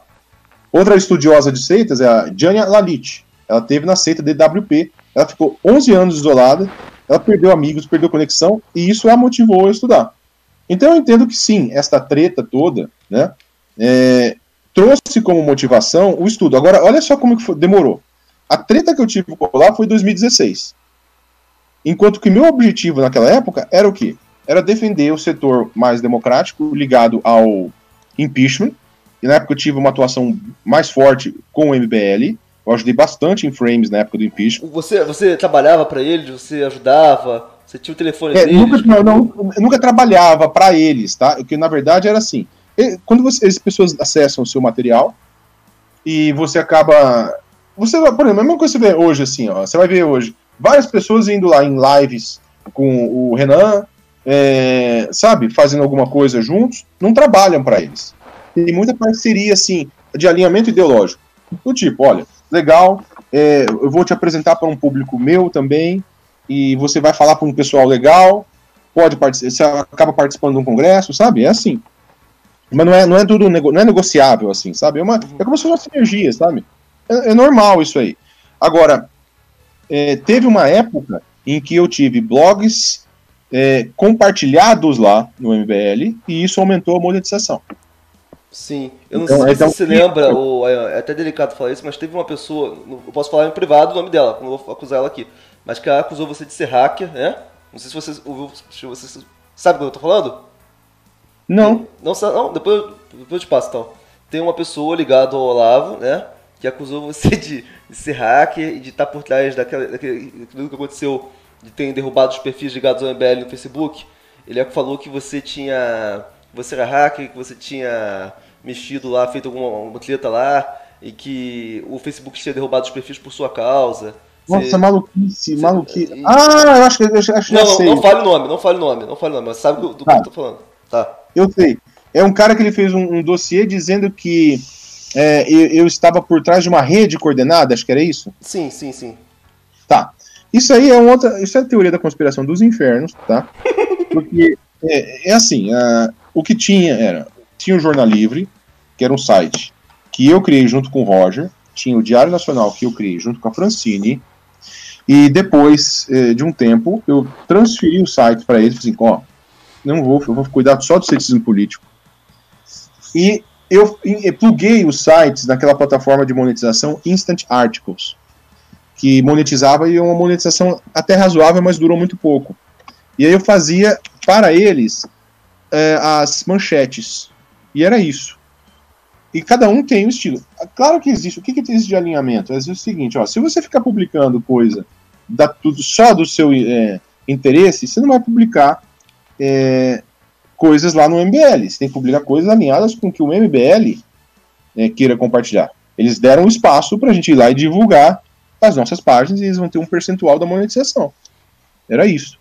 Sim. Então, o, o, eles pegam essas, essas, essas pequenas coisas, assim, o fato, por exemplo, de eu ter tido uma sociedade com Pedro Deiró. Tá, eu tive uma sociedade com ele porque a gente queria fazer um, algo tipo, com vários vídeos, sabe, aulas, assim, e acabou não indo para frente por questão de tempo. Então, nunca saiu do papel. Então, essas, essas, eles pegam esses pequenos recortes e daí eu fico imaginando, né? É, é a, a, a, se você viu a série Regras do Bolsolavismo, aquele que eu falo, acho que é o 3, que é do túnel de realidade, existe o pensamento mágico. Como essas pessoas se fecham, é, elas, elas, elas, se blindam ao mundo exterior, elas ficam tentando arrumar elementos para as teorias das, da conspiração que o líder dele, delas já criou. Então, o líder criou a teoria da conspiração. Então, sempre as pessoas estão em alguma conspiração. Então, eu já tive em conspiração com, com todo mundo, sabe? Eu tenho até o, o, o tal do. O Kim Paim é muito cômico. Eu, eu baixei todos os vídeos, mas eu não vou ter tempo de fazer isso. Talvez algum amigo faça decupagem, sabe? Da, dessas, desses métodos. Mas ele falou o seguinte, ó. Ayan mais Verdevaldo, é, mais, um, mais um Centrão, junto conspiração. Agora quem é que tem acordo com o Centrão? É o, o Bolsonaro, quer dizer, mas eles pegam, então, é, para adequar, né? É muito conveniente, é, né?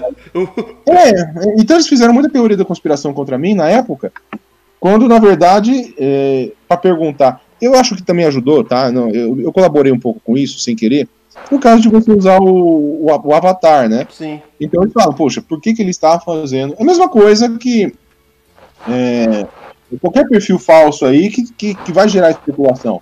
E eu até falo para as pessoas, para com esse negócio de ficar fazendo especulação, porque senão vocês, vocês tomam um tombo, né? Vocês vão especular um negócio que vocês não vão poder provar e vão se ferrar. Mas, mas é... nessa parada aí, uma das acusações é que essas, essas páginas ligadas à MBL, elas faziam. É, usavam o IP das pessoas que visitavam para fazer mineração de Bitcoin. Você lembra dessa acusação? Eu lembro, isso aí foi um teste de uma semana que foi feito. Foi dado realmente o acesso a um dos sites aí para um teste. E, e, começou a ficar. Eu não sabia o que, que era, sabe? É, o Roger até ficou puto comigo na época. Assim, é, eu falei assim: Ô Roger, eu, vamos fazer uns testes aqui, né? Tal, né? Um amigo meu vai fazer. Aí botou lá, plugou, né, pra fazer. E depois falou: Meu, esse negócio não vale a pena, né, sabe? Vai dar merda isso aí, sabe? Uhum. É, e, e teria que ter colocado um anúncio, sabe? Um, uma, uma janelinha, porque senão o cara ia ver o desempenho da máquina dele degradar, né? Uhum. Mas foi um negócio assim, sabe? Acho que durou uma semana.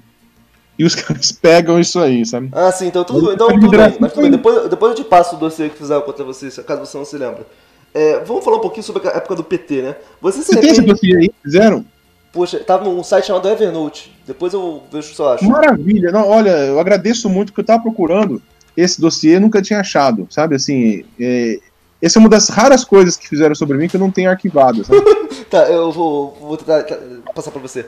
Mas então, é, o que eu ia falar é o seguinte: você, da época do PT, você era muito crítico ao PT, eu também era, né? Lia seu, uhum. seu site. Você se arrepende de alguma coisa que você falou contra o PT? Você realmente acredita que é um partido demoníaco mesmo? Que era algo. Não, é, um partido bastante. corrupto mesmo, que merecia sair, que merecia tomar um impeachment? Não, eu, eu, eu, me arrependo bastante de um monte de coisas, tá? Não de tudo. Eu, eu tenho várias críticas, por exemplo, as negociações que fizeram, a, esse negócio de pegar no pé da mídia. É, Poxa, mas isso aí, o Bolsonaro faz tudo isso aí agora. Poxa, é, então, conhece, isso, aí, né? Isso, isso eu mantenho. Agora, é, aquela demonização do PT que eu fazia naquela época, é, assim, depois que eu fui a fundo é, nos estudos da teoria do eleitorado, é, eu falei, não dá, não dá para dizer que o, o, PT ele é tão autoritário quanto o Chaves. Pode até ter relações boas com o chavismo, essas coisas, né, com, com o Hugo Chaves, mas não é, não fizeram. E mas o, mas ué, o PT roubou trilhões. O PT ele queria fazer aqueles conselhos bolivarianos. Isso não é autoritarismo para você? Então, na verdade, o que tinha assim era um grupo tinha essa a, a, ideia dos conselhos. Isso aí sim eu acho uma merda. Tá? Mas e o uma... regular mídia, isso não é autoritário para você, Ian? Sim, é autoritário, mas o que eu estou dizendo é, olha só, o tempo que isso aí demorou para acontecer, foram vários anos, enquanto que, olha só o Bolsonaro, que eh, tem 16 meses e fez muito mais ações autoritárias do que eles fizeram. Me, me diz alguma ação autoritária que o Bolsonaro tenha feito. Nossa, é, por exemplo, ameaça de caçar a concessão da Globo, só é... ameaça, só ameaça. Não fez nada. Isso mas, não é uma ação. É... Isso é só uma ameaça. Mas, mas então, diz algo que ele tenha feito, assim. Que ele tenha aprovado. Então, algo, algo mas, é, mas é, um bom livro para ler sobre esse assunto é aquele Como as Democracias Morrem. Do Li esse livro no dia da eleição, do Levinsky. Li esse livro já. Então, você vê que ele mostra que a fragilização da democracia ela começa com essas, esses discursos para tentar normalizar é, que a mídia ela é inimiga, é, que a, a, mídia ela precisa ser cerceada, que é preciso rever esse negócio de concessão. O negócio de rever concessão é um discurso testado por Chaves por anos. Só depois que ele fez, foi fazer. Não, mas peraí, então, lá no do Chaves, teve um golpe que foi feito contra ele, que as TVs armaram um golpe, golpezão. Golpe, não tem outro nome para aquilo que fizeram com ele, se não me engano, em 2001, né? Fizeram um golpe contra o Chaves e as principais televisões do país apoiaram o golpe contra ele. Uma vez que ele retornou do golpe, ele deu revide, entendeu? Ali eu, dá para entender o que aconteceu ali, né? O... Não, não, é, é, é, isso assim, mas assim, é, não, não, assim querendo assim é, justificar, eu estou dizendo é, é, muitas vezes, sim, eles pegam essas ações é, e pode ter em retaliação fazer isso aí. Agora, o, isso não muda o fato que, que, é, que deixa de ser ou não autoritário. As ações autoritárias do Chaves vieram desde o começo. Ele chegou no mandato, ele chegou, ele já chegou é, modificando a Constituição, adquirindo mais poderes. Ele lançou hum, cerca de 50 não, medidas. Não, você não me sim. Não, não, sim, sim, sim, você está certo, você está certo. A, ele, ele, ele, a Constituição, ele, aí ele tomou outro golpe. Foi isso mesmo, foi isso mesmo, está certo. É, só depois que teve essa, essa tentativa de golpe aí. E aí ainda teve, logo que ele chegou, ele mudou, uh, ele eliminou o Senado e ficou só uh, o, o, parlamento, que aumentou o controle dele. No momento, quando chegou o Chaves, você viu, é uma tirania sutil. Se você pegar a teoria do eleitorado, isso aí conta como uma redução de players, entendeu? Sim, sim, a teoria do eleitorado é muito simples. Você pega e fala assim: o número de pessoas para ficar no poder, ele aumentou ou diminuiu? Que eu tenho com quem negociar. Se ele tomou uma ação de redução, é uma ação autocrática. E o Bolsonaro ele toma ações diretas de redução de base, de, e no caso ele está não, não, só tomando de redução de base. Primeiro ele está é, deixando o setor, é, com esses expurgos, o setor mais extremista dá cada vez mais a voz, e o que aumenta naturalmente tá, a disposição autocrática. Então quando eu falo, por exemplo, que o PT ele não foi tão a, a, autoritário quanto o Bolsonaro, embora tinha sim ações de orientação autoritária, eu estou dizendo o seguinte, que o setor democrático da base do PT, ele se valorizou mais do que o setor democrático da base do Bolsonaro. Esse setor democrático da base do Bolsonaro, ele capitulou tanto, e eu vi cada coisa. Eu vi, por exemplo, na época, por exemplo, assim, do linchamento do Mourão, isso era aqui, é a aniquilação de um setor democrático da base. Você está né, atingindo um setor, a tirada do Santos Cruz, é um setor democrático porque eles não estavam com disposição de redução de base. É, é assim, sabe? Não, é, a teoria setorial é assim. Sim, então, nesse sentido, é, é, eles se tornam previsível. E desde o começo do governo eu tenho feito análise dizendo isso aqui é um governo de tendência autocrática. Tá, eu ainda não vi isso é, em ações. Eu, pelo menos, estou esperando. Eu vejo palavras, ameaças, só isso. Mas ações eu não, eu não posso falar. Eu, o, diferente do PT. O PT a gente viu é, milhões, não tem mensalão do Bolsonaro, não tem petrolão do Bolsonaro. É, eu me lembro que tinha lá o, o, o, mensalão lá do PT do Twitter, que o, o, PT ia lá e dava dinheiro lá pro pessoal lá do Wellington Dias, dava dinheiro lá para os twitteiros. Até o momento a gente não viu nada disso no, no bolsonarismo. Então, Olha, eu, saiu, eu, hum, saiu uma matéria aqui ontem, acho que foi hoje, mostrando que na campanha da Previdência ele usou é, dinheiro para poder. É, quer ver só? Eu, eu publiquei aqui no meu site, tá? Uhum. É, uma matéria da Folha mostrando que teve dinheiro, sim, para na época da reforma da Previdência, é, para sites, e teve inclusive desses sites aí, é, dessa mídia amadora aí da, do Bolsonaro. Mas o que, o, é, o, que, o que modificou-se também, tem, tem uma modificação tá, do Senado. Por, por quê? O PT, se você pegasse a, esses blogs petistas, eles eram formados por jornalistas profissionais. O jornalista profissional tem uma equipe muito mais cara do que esses blogs tipo. que a gente sabe quais, né? é, não vão dar ibope não.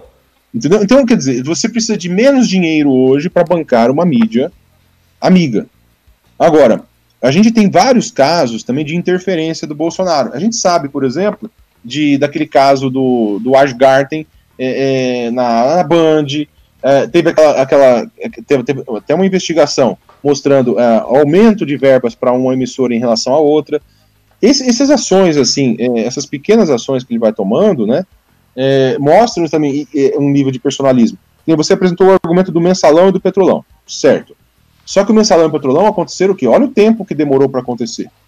É, e aqui nós já temos o, o, presidente fazendo acordo com o Centrão. Ele está fazendo acordo com o turma barra pesada. Ele está passando diretorias depois pro pessoal barra pesada. Quando vier um monte de merda lá na frente, o pessoal vai falar assim: ah, mas o Bolsonaro não sabia. Vai ser a mesma coisa do PT, entendeu? É, então, a, é, é a forma como líder ele começa a organizar a sua coalizão é que torna ele autoritário. Se esta base é, de, olha um desses caras aí, Roberto Jefferson, o, que, o tipo de discurso que ele está fazendo, de pegar em armas, isso é discurso de gente que topa mais risco. Não é que ele vai risco de morrer. Ele está acirrando o discurso para poder levantar o espaço desse pessoal mais... Mas, mas, mas o, olha, você é um cara inteligente, eu sou inteligente, o Roberto Jefferson é inteligente. Todos nós sabemos que, que ele é tudo bravata.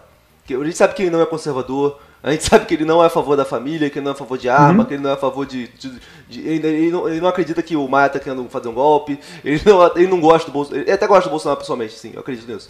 Mas eu não acredito que ele seja conservador, que ele seja a favor da família. Eu acredito que ele gosta de dinheiro, né? Então, claro. ele, o que ele está fazendo é uma mudança de narrativa, falando o que o gado quer ouvir, para conseguir abocanhar os cargos, é isso. Agora, muita sim. gente chega e fala: não, o Bolsonaro não está se vendendo, né?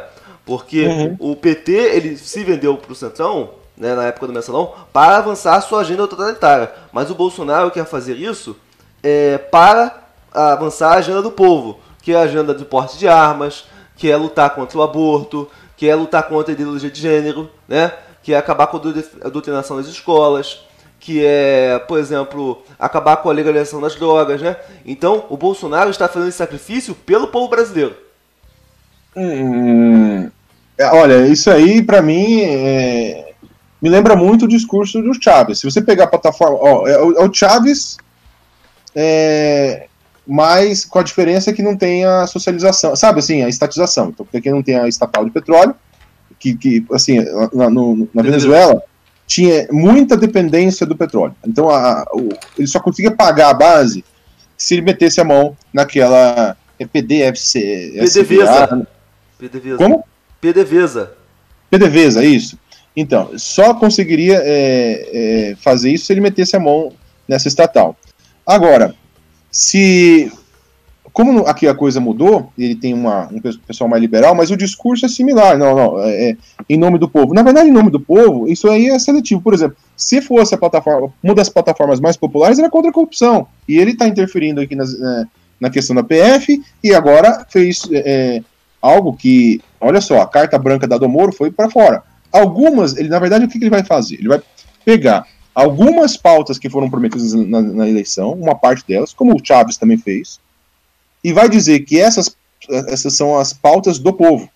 Claro, é, na verdade, é, ele vai, é, na verdade, o conjunto de todas as pautas, né, é que seria a, a, as pautas do povo, mas ele vai pegar algumas e, e vai lá para frente. É um discurso populista no caso. Então não justifica, sabe assim, sendo por discurso é, seria uma justificativa para o autoritarismo, mas não muda o fato de ser ou não. É, se ele está reduzindo a base, uh, ou buscando reduzir a base, aumentando o espaço dos setores autocráticos, é, então esse, esse, esse, é o problema que a gente está observando. E você comentou também sobre bravata. Olha, é, a questão de bravata, eu digo o seguinte: um dos maiores bravateiros do mundo é o Hitler no começo, né? Depois, todo mundo é, parecia engraçado, né, a coisa. Mas depois, é, os caras começam tá assim. Tá comparando o Bolsonaro com o Hitler, então? Na verdade, eu estou dizendo que ele é, é um autoritário. Não estou dizendo que ele tem o mesmo potencial. Estou dizendo que Nesse se você deixa. É. Mas eu estou dizendo que ele usa retórica, as mesmas estratégias retóricas já foram utilizadas de uma maneira muito mais devastadora e sob outras ideologias na época do nazismo. A, a, a lógica de você ficar tensionando o tempo todo, é, você ficar é, usando muita desinformação, tirar o crédito de toda a mídia, criar uma, como se fosse praticamente uma realidade paralela, fazer muito expurgo na sua base, começa a se aliar com uma turma fisiológica, sabe? Que esteja dispostas até a comprar o seu discurso extremista. Isso tudo é Hitler. É, sabe? Aprendi, é, é, o padrão do Hitler. Não é o mesmo padrão do, do, do Lenin, mas é o padrão do Hitler. Tá, padrão tá. do Mussolini. Então, esse, nesse sentido, é, a gente vê uma disposição autoritária né? É, você vê, por exemplo, olha o, o, nível de acirramento com o STF. O, se o, o, Jefferson está querendo agradar o Bolsonaro, ele fez aqui um discurso falando em demitir os 11 ministros do STF. Esse tipo de teste que eles vão fazendo de discurso, o filho falando em AI-5, isso mostra assim que o pessoal eles, eles, estão apostando muito. Quando eu falo assim, a intenção autoritária, viu? É, como é que eu, eu chamo Knut. você? Knut. Viu, viu Knut? É, é assim, é, é, tomar cuidado para não falar assim, que é a mesma coisa que você conseguir. Então, por exemplo, o PT não conseguiu fazer um, é, um, um governo auto, autocrático. E não estou dizendo que o Bolsonaro vá conseguir. Por isso é a luta, para que não consiga. Agora, você pode avaliar ações autoritárias dentro de uma democracia. Tá. Né? Então, nesse sentido, é, que dá para demonstrar claramente que o Bolsonaro não é que ele é pior porque ele, só porque ele gosta, é porque a base dele está dizendo para ele Sim. pode fazer. Como a base não disse desse nível, não nesse tom para o Lula, entendeu? É, eu vou fazer uma pergunta aqui para você, ó. sendo o mais honesto possível, tá? É, uhum. É, o que, que você tem achado do governo Bolsonaro e para onde você acha que esse governo vai? Se você defende que ele caia, que termine. O que, que você acha que vai ter reeleição do Bolsonaro? O que, que você acha? Analisa aí os 16 meses aí. Tá, é, eu acho que o governo do, do Bolsonaro, ele, ele foi orientado basicamente a o que ele cumpriu da qual pedaço que ele tem, tem cumprido. Acho que a plataforma neoliberal do Paulo Guedes, em parte, é, ele já conseguiu aprovar a reforma da Previdência assim que chegou, né? Mas eu vejo que é, aquela questão da agenda é, cultural, na meu ver, né, aliás, dá para demonstrar isso fácil. Ela é uma enganação toda, tá? é uma plataforma anti-intelectual. Então, esse negócio assim, ah, guerra cultural, não sei o que, não tem. Isso é uma, é uma mentira. É, sabe, é um pastel de vento. e. Porque. É, é, assim, é o mesmo padrão de todo regime anti-intelectual. É, eles, por exemplo, o que, que seria uma guerra cultural nesse caso? É você chegar e incentivar pessoas de direita a disputar mais vagas em jornalismo, por exemplo. Ah, se você tem 70% dos que fazem vestibular em jornalismo são de esquerda, vamos tentar fazer isso aí ser 60% de esquerda só e 40%, depois a gente chega, aumenta. Não, não teve nada disso, sabe? O que que teve? É a criação de uma pós-verdade. Populista ao extremo, né? Então, todo governo populista, ele, vai, ele tende a pegar um ou dois pontos, sabe, daquilo que ele prometeu no geral, hum. e avançar. Então, nesse sentido, a plataforma populista está avançando e o que a gente observa é a, a plataforma econômica indo também. Só que o, o, Paulo Guedes fala mais do que entrega. Ele, ele, ele, como eu acho que ele ficou viciado nesse pessoal dessas redes sociais, então ele, ele, ele promete o triunfo total, sabe? E, e a economia já estava naquele vai, não vai, naquele rame-rame antes, né? É, da, de chegar a pandemia. Então não adianta ele botar a culpa na pandemia. É, já estava uma porcaria. E enquanto isso, eu vejo que o, o, esse setor aí, né, até do Paulo Guedes, tá? Eu não sou muito a favor, eu acho. É, eu seria a favor de um liberalismo político, mas não esta, esse neoliberalismo topa tudo, assim, né? É, mas eu acho que é, tem alguns é, que, por exemplo, se você pegar aquele o Tarcísio, me parece que faz uma gestão boa, o, muito boa. Então, combina, é o combinado, né? Assim, eu falo bom, assim, quando é bom é o combinado. Você fez o combinado, você está fazendo um trabalho bom, né? Hum. É, eu acho que é, essa questão aí do, por exemplo, o Moro. Aí, bota o Moro lá. Eu, sou, eu fui contra a entrada do Moro. Eu também, olha só, eu também fui contra.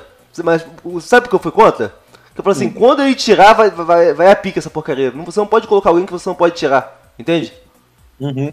Eu, mas por que, que você foi contra? É porque eu, eu fui contra primeiro que lá no final de 2018 eu já estava achando que esse governo teria uma intenção autoritária. E se esse governo ele fosse é, montado mais com esse pessoal sem, sem tanta relevância perante o público, esse autoritarismo seria percebido muito mais rápido. Mas como veio aquela turma Guedes, Moro, sabe, o Marcos Pontes, do tipo, como que vocês podem chamar de autoritário um cara que tem gente tão legal assim, ó, né? Então, sabe, o, Moro, ele, tudo bem que o Lava Jato dá, tem ímpetos autoritários, mas Sim. ele tem, ele não tem uma postura animalesca, não tem nada disso, né? Ele tem uma postura zen, inclusive, o Moro.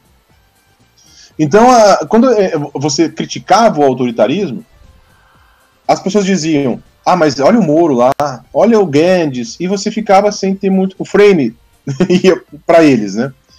Então, eu acho que o que o Moro, o Moro acabou fazendo? Ele fez. É, assim, eu acho que a questão da redução é, dos homicídios foi uma ação coordenada com os estados, tudo bem, ponto, parabéns, né? Mas o Brasil não avançou na, no combate à corrupção.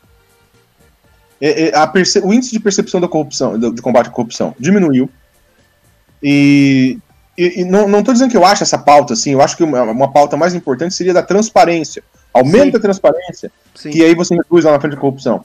Mas não, o pessoal fala assim, a é corrupção, corrupção, corrupção, só que, sabe, é, não, não pensa igual o país. O problema é porque os incentivos para a corrupção ainda estão aí, ninguém mexeu nesses incentivos.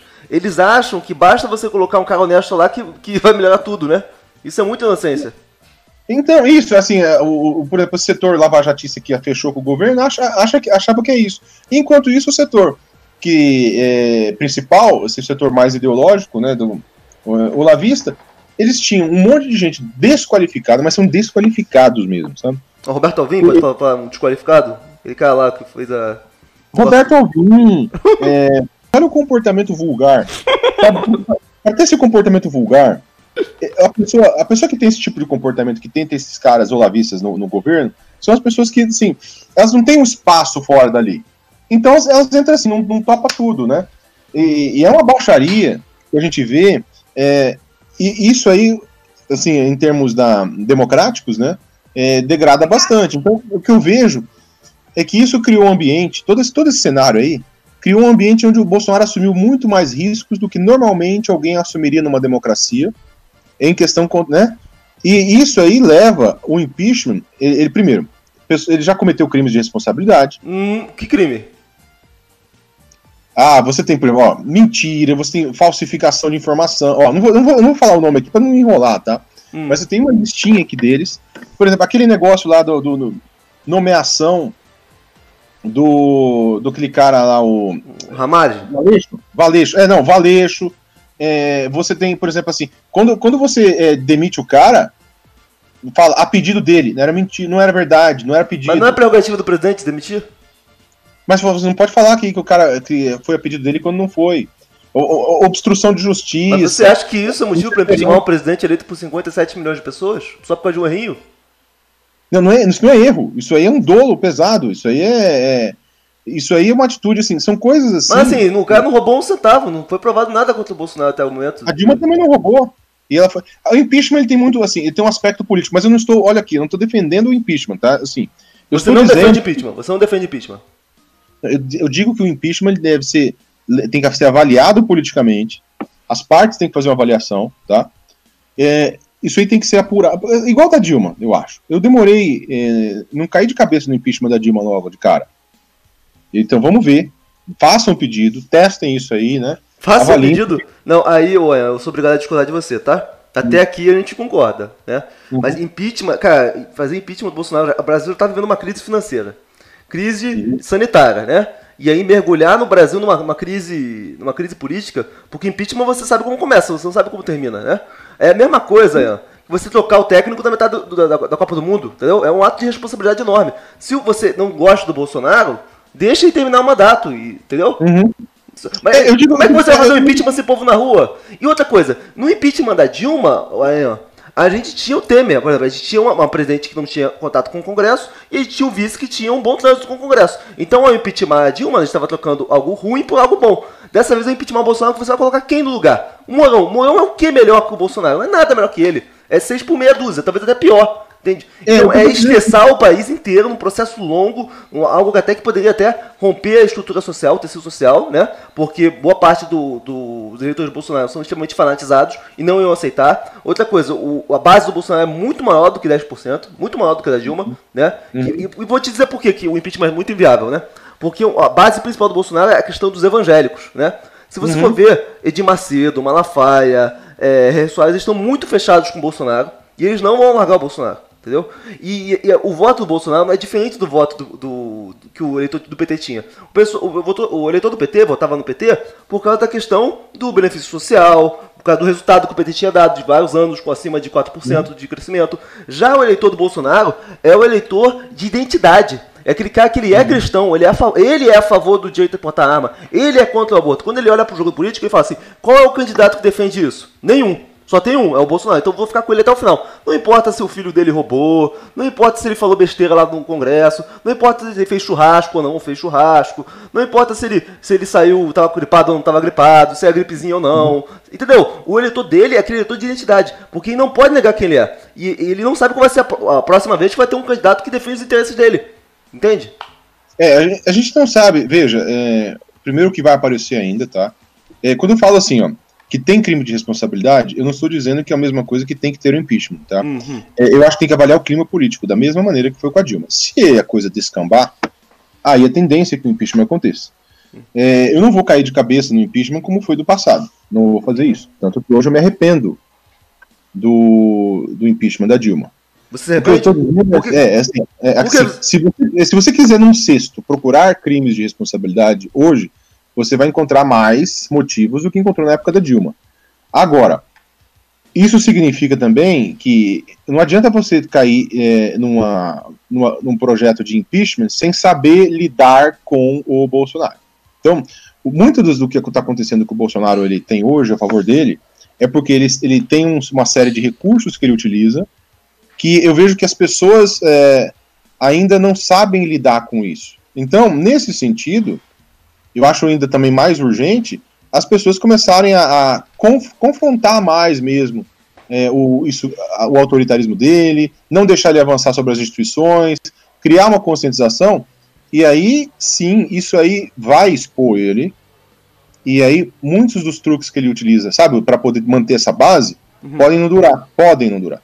Então, isso acontecendo, aí a coisa muda em termos do impeachment. Então, quando eu falei de crime de responsabilidade, era uma coisa, tá? Mas não era, eu não sou, não estou militando assim por como o governo tem que terminar. Hum. Eu estou falando das possibilidades. Sim. Para não, não, não maquiar minha análise, uhum. é, o que eu estou fazendo, é, não adianta, eu uma coisa que eu concordaria com você, não adianta cair num, num, é, num, num processo de impeachment hoje mantendo o discurso que fazem contra o Bolsonaro. Não adianta, vai perder tempo. Ou muda a postura, né? E se você mudar a postura, ele pode ser obrigado a recuar de tal forma que o impeachment sai da, da sabe? É, é, é da do horizonte. É, sai, sai do horizonte. Agora, acho que a primeira coisa mais importante é evitar que o avanço autoritário prossiga. É isso que é o mais importante. Sim. Então, a... Hoje a gente está vendo o MBL né, é, encabeçando impeachment, ao meu ver, de forma bastante irresponsável, porque é, é, a pessoa que é, defende o impeachment hoje, ela não tem a menor ideia de como seria um governo Morão. Né? Será que o governo Morão o Guedes fica? Será que é ter liberdade econômica? Será que é ser. Já imaginou se os caras conseguem derrubar o Bolsonaro, aí entra o Morão, o Morão dá um alto golpe. Aí o pessoal, olha só o que a gente fez, entendeu? Tipo. É... Eu, eu, vejo assim, é, hoje em dia, essa ideia de golpe militar, a gente vê quais são todas as conversões de democracia para autocracia elas são progressivas, entendeu? É, a hipótese é, é, pequena. Agora, quem tem, é, quem está acirrando o discurso para tentar uma ruptura é o Bolsonaro. Então, ó, o outro a gente não sabe, eu concordo. Sim. Mas nesse sentido, o Bolsonaro ele está fazendo algo que nenhum presidente fez em termos de ofensa às instituições uma democracia. Mas, mas assim, é, o dia todo, assim, é, é como se. Eu, eu até comparo, não, não acho excessivo. É uma tropa de ruptura. Ó, nós temos o único presidente que não apresentou um plano para o Covid. Se ele faz isso, se ele não apresentou, ele não está ligando para as consequências. E essas pessoas, quando elas, elas, é, elas, se colocam nessa posição de não ligar para as consequências, muitas vezes aquilo que a gente está esperando em termos de estabilidade não vai vir. Sabe? Sim, é, sim. É, Mas é, é engraçado, o, você fala que o presidente é autoritário, quando quem está é, batendo no cidadão de bem hoje, que está saindo na rua, são os governadores, né? Você falou é, que, o, presidente aí é autoritário, mas é o STF que está é, é, soltando os corruptos, né? E o que a gente está vendo é o seguinte: o Bolsonaro tem uma agenda, é uma agenda que é uma agenda que a maioria do povo concorda com essa agenda, que é uma agenda pró-ar, mas é uma agenda anti, é pró-vida, né? É uma agenda contra a corrupção, pelo menos ele tinha essa, essa agenda, né? É, é. E, e acontece. E parece que ele entrou lá no, no sistema, né? No, que é a partição dos poderes, né? E todos os poderes estão contra ele. É a Câmara, é o STF, é a imprensa. Existe um complô contra ele e está sendo praticamente vomitado, né? Então a única forma dele resistir é com bravata, entende? Então, mas olha só. Todos os poderes estão contra ele. Qual é o, o autocrático, a pessoa de orientação autocrática, que, não, que tem um discurso diferente? Não, quer dizer, seria, seria ele o primeiro, sabe? É, o cara, ele entra e todo mundo ficou contra ele de uma, de uma hora para outra, quando na verdade havia, olha só, quando o Bolsonaro começou, boa parte da mídia era ajudava ele na agenda econômica. A, a mídia era guiadista. Hum. E, então, quer dizer, em vez de pegar é, o que na verdade eu vejo que o Bolsonaro ele priorizou o seu projeto particular de poder e apelou algumas pautas populares, como você falou, mas algumas delas, não todas. Ele ignorou outras, várias outras. É, e eu, eu, até, inclusive, eu não teria tanta certeza se elas são tão populares assim. Não, é, na base deles são. Na base deles não, são. Na base, ah, não, na base sim, mas eu estou dizendo. É, se elas são tão populares em termos de gerar uma maioria.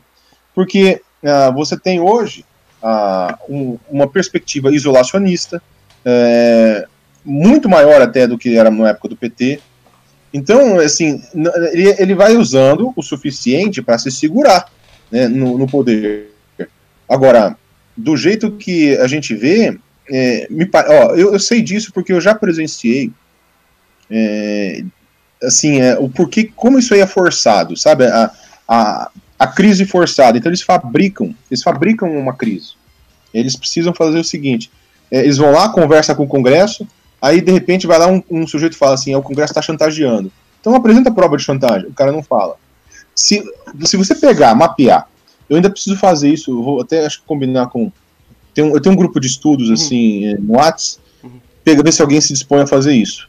Pegar todos os discursos do Bolsonaro desde o começo e mapear de acordo com os jogos de dissonância. Então ele vai deixando em ambiguidade para fugir da responsabilidade. Porque.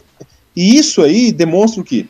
Nesse caso, eu acho que nesse nível de falta de comprometimento com uma agenda mais coerente, é, é ele está apostando tanto nesses setores extremistas que só a narrativa consegue é, segurá-lo. E isso é perigoso. Eu, eu vejo por um lado, tá? Por um lado, isso pode levá-lo a apelar tanto que, que ele, ele caia por ele próprio, sabe? Vira rainha, rainha da Inglaterra. Hum. Agora, ele, ele nunca foi. É, se você olhar o estilão da base, é assim. Pega a crise do Covid. Então vamos lá. Vamos pegar o caso do Covid e fala. O, você, o pessoal degradou aquela base toda, né, é, é, com linchamentos.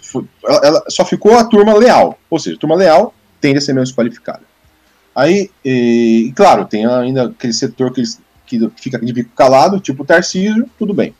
Então você chega para esse setor aqui uh, e, e, faz essa, faça um plano agora do Covid. Isso, que quando você faz um plano para o Covid, você vai se responsabilizar pelos resultados. E, e se você não atender, você pode ter que pedir desculpas, né? É, como foi fez aquele aquele presidente, é presidente não, prefeito de Milão, pediu desculpas. Você acha que um presidente que como nesse, nesse estilo aí toleraria passar por isso? Por estar abaixo desse grupo que desse, desse, esquema que é praticamente uma pirâmide, é um esquema piramidal, na verdade.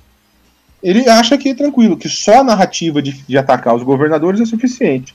Agora tem um outro ponto também. Não é porque ele tá vendo o governo dele acabar, porque essa, essa, essa, essa quarentena tá acabando com a economia brasileira, né? E ele tem pessoas, empresários ligados a ele, que estão me implorando para ele voltar. Por que ele não fez o plano então? É, é não, não, mas assim, o plano dele já falou, o Brasil não pode parar, ele já fez a campanha, ele quer que volte.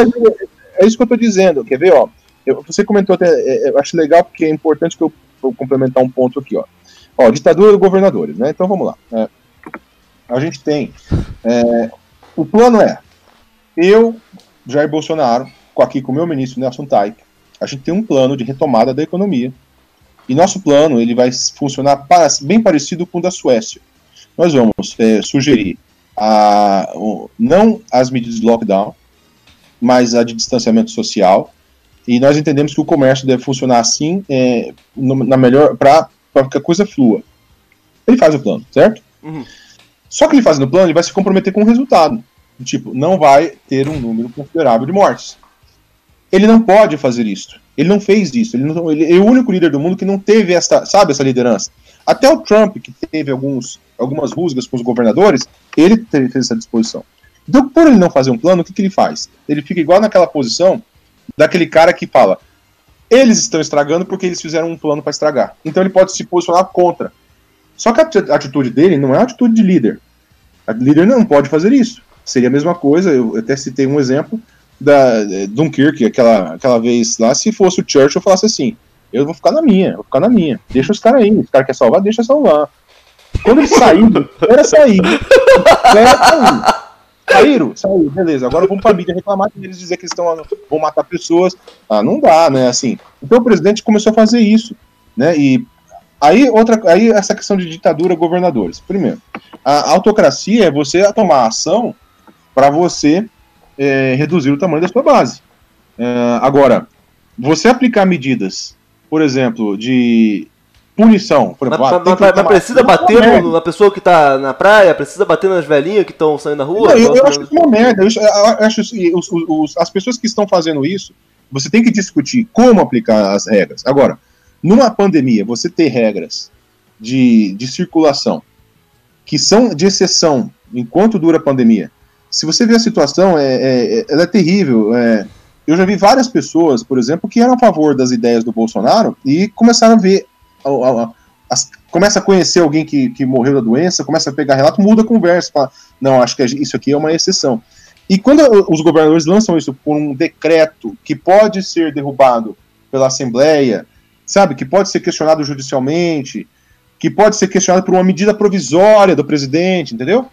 Ah, do tipo, eh, você pode fazer um plano e botar em xeque isso aí. Então, isso não é uma ação autoritária. Seria uma autoritária? O que é uma ação autoritária? Você chegar a aplicar regras numa pandemia, assim, agora vamos aproveitar essa pandemia aqui para pegar, perseguir nossos adversários políticos. Então, se tiver um adversário político que saiu sem massa, é para prender. E você vai deixar um monte, sabe? Aí seria um, uma ação, ação, autoritária. O que está acontecendo de framing é o seguinte: os governadores eles viram que o presidente não fez um plano. Eles perceberam. Se eles não se juntassem sejam de direita e de esquerda, e não fizessem os planos deles e co conversassem entre eles, ia acontecer uma merda tão grande que a gente não sabe o que, que ia dar. Sabe? E uma merda que nem o Bolsonaro poderia ter ideia do, do sabe, controlar. Essa base ia pilhar e falar assim: deixa o caos, o caos, ninguém apresenta, sabe? Entra em obstrução, hum. parar, ninguém fala nada, nem governadores, nem presidente. Não, tá vindo a pandemia, ninguém fala nada. O primeiro que falar de com plano, a gente derruba. Sabe? Não dá. Então, os governadores se juntaram todos para fazer. E aí teve uma, você viu que teve muita conversa, não importando a. Porque essas coisas que tem uma, uma operação de guerra. Quando o Bolsonaro viu isso, ele já foi para fazer então a narrativa de que, ah, não, mas e o, e o, e o, e o Congresso, e o mercado, e o mercado, e o mercado. Tá, mas o plano que ele não, não fez antes. E aí ficou falando, ele uma mensagem diferente daquela que o ministro dele fazia. E é por isso que eu critiquei os governadores. Eu falei que os governadores tinham que falar o seguinte: tudo isso que nós estamos fazendo aqui é porque este presidente não fez um plano. E aí tem que falar firme. Não é só fazer, sabe? E aí isso permitiu que o Bolsonaro ficasse incentivado a buscar ruptura é, é, social numa época de pandemia. Então eu também coloco isso na, na, responsabilidade dos governadores. Faltou maturidade política, sabe? Você queria que eles enfrentassem o presidente, que houvesse uma guerra institucional no Brasil? Ayan? Não, não é guerra institucional, é o seguinte, ó, nós estamos fazendo aqui, estamos aguardando o presidente apresentar o plano dele. Mas, mas é no momento que o governador está mais dependente do governo federal, porque o está tudo quebrado. Então eles precisam de material hospitalar, eles precisam de recurso. Então você quer que eles critiquem o presidente agora? Ué, mas se eles não fizerem isso, o que, que vai acontecer? Eles estimularam o presidente a não fazer um plano e não é que estimular, eles nunca tiveram barganha pra, pra, impor nada ao Bolsonaro. Nunca tiveram. Não, mas se você junta todos os governadores, como teve essa junção de. Foram praticamente todos. Eles têm muito mais poder quando eles se juntam. Você tem as bancadas, você, ele não controla o Congresso. Então, quando se junta isso aí, você consegue fazer. Esse é o objetivo dos três poderes. Agora não, o pessoal foi e, e foi só fazer o deles, né? E, e deixava. Então, o, o que acontecia, e não era só os governadores, tá? A mídia, os setores democráticos da sociedade deviam ter questionado, mas eles ficaram naquela, sabe? Não, vamos fazer o meu. e ignora. Eu, eu, eu, como atuo também com consultoria em gestão, eu já vi essa situação dramática, sabe? Uma pessoa vai entregar o seu e ignora aquele que está sabotando dele. Uhum. Quando ele tem meios por gestão para evitar que o outro sabote, do tipo, ó, ó, tá vendo aqui esse projeto aqui que nós vamos apresentar no final de semana? Então, eu queria que você assinasse aqui, por gentileza, aqui que você está informado de que nós não teremos equipe pronta no, é, disponível no final de semana. Você está ciente? Quando o cara não faz, você pode passar para um superior, entendeu? É, são é, regras de accountability. Sim, sim, mas, mas eu acho que o governo então, ele assim, funciona, ele opera em outras regras, diferente da iniciativa privada, o Ayan. Eu... Mas por que, que, Mas o único, o único que. É, assim, você pode moralmente cobrar é, hum. a, a, pessoa para que não fique tão fácil.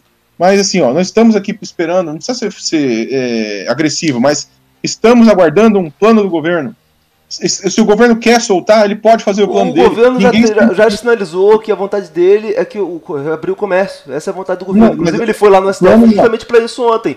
Para falar. Pra então, não foi isso que ele fez? Então, ele, ele sinalizou a vontade, certo? Então Sim. agora faça o plano. Tem um ministro, Nelson Taik. Faça o seu plano, edita uma medida provisória, vá defender sua medida provisória. Era isso que tinha que falar. Tá. Vai tá. depender. Eu, assim, não adianta falar o seu desejo. Não, desejo todo mundo tem. Desejo, o, o Churchill, se ele fosse o estilo do uh, Bolsonaro, ele podia fazer na, né, na Operação Dino, assim, deixa aí. Depois que os caras saem, eu vou fazer o meu desejo, que é o meu desejo tá, que tá. se fosse totalmente diferente. Então, esse é o problema. É, é o, o, jogo da dissonância cognitiva que o Bolsonaro está utilizando nessa questão do Covid é assim, dá para fazer um estudo de caso, só de jogo de dissonância. Você pega todas as declarações dele, assim, é inacreditável. Sim, e é. as pessoas aportam é inacreditável que um líder faça isso. Ele está encontrando moleza. Ele não está sendo cobrado pelo que ele faz. Então é isso também é uma, uma tragédia.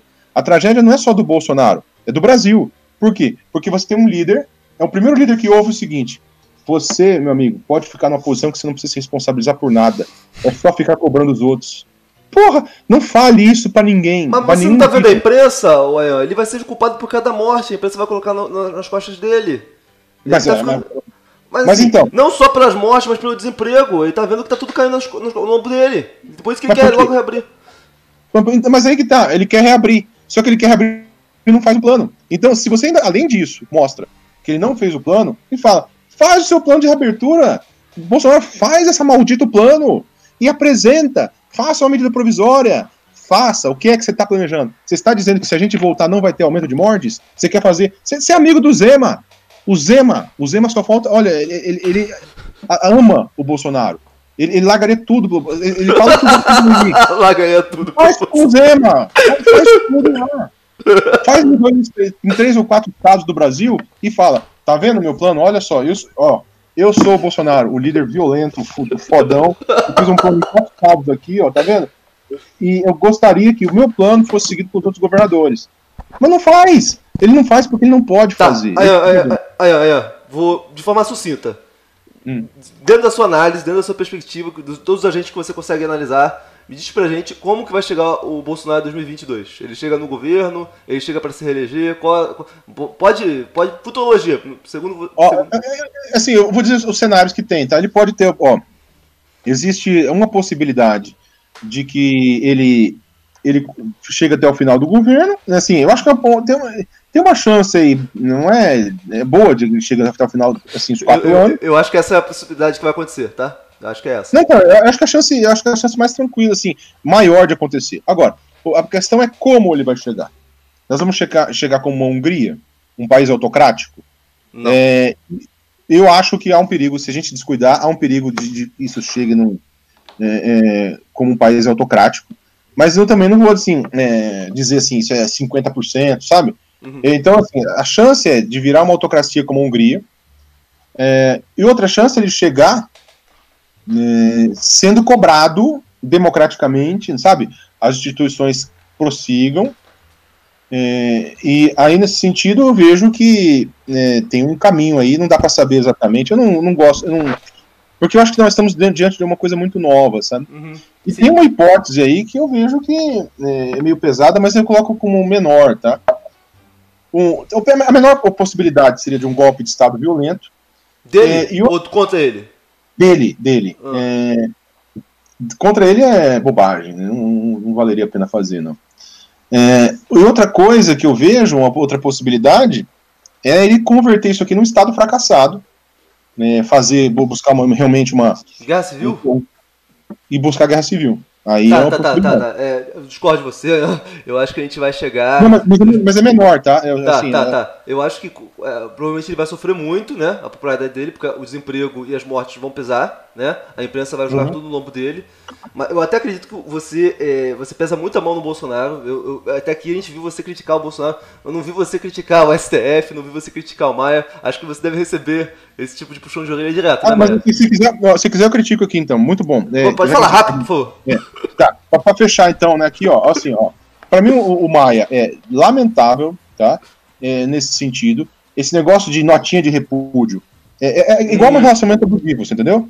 Hum. Se, se o Bolsonaro não tivesse tido encontrado tanto chão pro relacionamento abusivo, ele teria, ele teria sido obrigado a se portar de uma maneira diferente de todo o seu governo.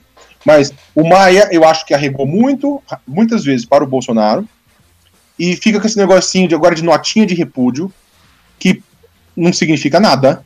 Assim, notinha de repúdio é, é, é nada. É, e isso incentiva o Bolsonaro a ir para um lado é, é, mais selvagem. E olha só o nível de, de fragilização que tem dentro da própria base, e outros vão, vão acontecer, é, é o começo. E, vai, e, e com, com, isso aí, eu acho que a minha maior crítica não é tanto ao Bolsonaro. Eu apresento o que o Bolsonaro se tornou, mas a minha maior crítica também é, a crítica política, de ação política, é para os setores democráticos. Eu falo para eles, vocês não se valorizam. É, o pessoal democrático, eu falo, vocês não, se, não, não valorizam o espaço de vocês na base. Eu, eu, se na, naquela época do, quando começou, eu, eu falo assim, o pessoal foi fazer a reforma da Previdência com o Bolsonaro sem implementar uma, uma, uma, uma regra. Poderiam ter implementado assim, primeiro projeto de lei. O presidente não pode usar verba de anúncio assim, assim assado. É, agora, critério muito claro. Se ele implementasse isso, a reforma da Previdência iria ser mais valorizada. Mas não, vamos dar o dinheiro, dar o dinheiro. Eu conversava com os caras na época da reforma da Previdência, sabe? Pessoas que estavam ligadas a, a, a, deputados. Eu participei de chat com dois deputados e eu perguntava assim: tá, vocês estão doidos para a reforma da Previdência. O que, que vocês vão fazer para evitar que ele use esse dinheiro para poder aumentar o poder dele de maneira autocrática. Mas, mas, ou, ah, mas o, é, não, o mundo gira, é, gira, não gira em volta do Bolsonaro. A pessoa tem que pensar o que é melhor para o Brasil e não o que vai ferrar o Bolsonaro, entende? não, mas, mas se, você deixa, se você deixa um líder com, com o poder de ficar usando cada vez mais os bens privados em vez de bens públicos, né? Ou seja, reduzindo sua base. Se você deixa um líder isso, tudo vai girar em torno dele. Como em, como em qualquer sistema de culto ou personalidade. Então, se, você, se eles tirassem isso aí, mas eu fazia pergunta para ele, sabe como é que era a resposta? Era hum. assim. Ah, mas se a gente não fizer isso, o Brasil quebra. Então. Claro, vocês... porque eles estão certos, eles têm que pensar no Brasil primeiro. Então, olha só, então se você. Se o pessoal pensa só no Brasil e ele pensa mais no, na, na, sobrevivência política dele e ele não tem uma contrapartida, então se estimula. Então eu tô dizendo que esse comportamento frouxo, esse comportamento é, é, é, frouxo do STF é, e do, é, Maia. do Congresso, do, do, do Maia, do Alcolumbre pior ainda. Isso estimula. E no final das contas, pessoas como Maia e como Alcolumbre vão acabar se ferrando, porque tem, tem gente mais topa tudo aí. Então eu acho que a preocupação com a democracia ela é vital e o pessoal dorme demais. Então, se você dorme, é, é, é aquele negócio. É, é eu estou olhando assim para o, a turma do STF e do Congresso e o, o, o Bolsonaro, de uma maneira repulsiva para todos. Assim, é com repulsa para todos. O que eu estou falando, vocês não exigem respeito. E ele não os respeita.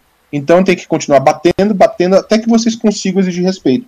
Somente aí a relação volta a ser sadia. E é um relacionamento abusivo. Então ele entrou em relacionamento abusivo e fica escalando, escalando, falando em AI-5. É, é, ah, é. Então, assim, é nosso, nosso, nosso o Congresso, ele acha que a democracia está aí para o resto da vida. A democracia ela, se mantém por. É, essa é a crítica que eu faço, né? Uhum. É, enfim, eu acho que o, eu vejo dentro da direita isso acontecer várias vezes, né? Ah, as pessoas elas têm medo, é, assim, acha que o, o presidente vai lá e vai tocar o terror em tudo, então não, não, não, não pode, não, não pode, não pode falar em AI-5 tantas vezes. Sabe, ficar em manifestação da, de intervenção militar. Eu fiz até uma piada esses dias com, sobre o Davi Alcolumbre, que é assim, ele é daqueles que fala, olha, chegou no limite, hein, mais 600 vezes que você fizer isso, aí vamos tomar providência. Então é assim, eu acho que eles são fracos, é, é, é frágil democraticamente, sabe? E aí, infelizmente, a gente tem que contar o quê? Né, é, no caso, eu, eu, gostaria que todos os setores democráticos, da direita e da esquerda, estivessem juntos. Mas fica pensa, né? A esquerda democrática tem que agir, porque a, a direita democrática ainda fica naquela malemolência. Eu, por isso que eu tenho é, preocupação. Não adianta entrar num pedido de impeachment aí, se o pessoal não souber lidar com um populista que utiliza uma seita destrutiva e utiliza milícias virtuais. Se não souber isso, é, vai ter um resultado que a gente não sabe qual é, sabe? Então, é. olha, muito obrigado por ter conversado com, com a gente aqui. Acho que foi uma grande honra. Já leio você há muitos anos. Muito obrigado mesmo. Né? A gente discorda de uma série de pontos, mas o, o, seu, o seu ponto de vista é enriquecedor, né? É, por mais que muitas pessoas não vão gostar, né? A gente aqui está se comprometido com a, dar voz para as pessoas, né? O, uhum. eu, agradeço, eu agradeço por você ter vindo, tá? Então, é legal, Knut, foi um papo bem, é, bem interessante, gostei aqui da, também da conversa.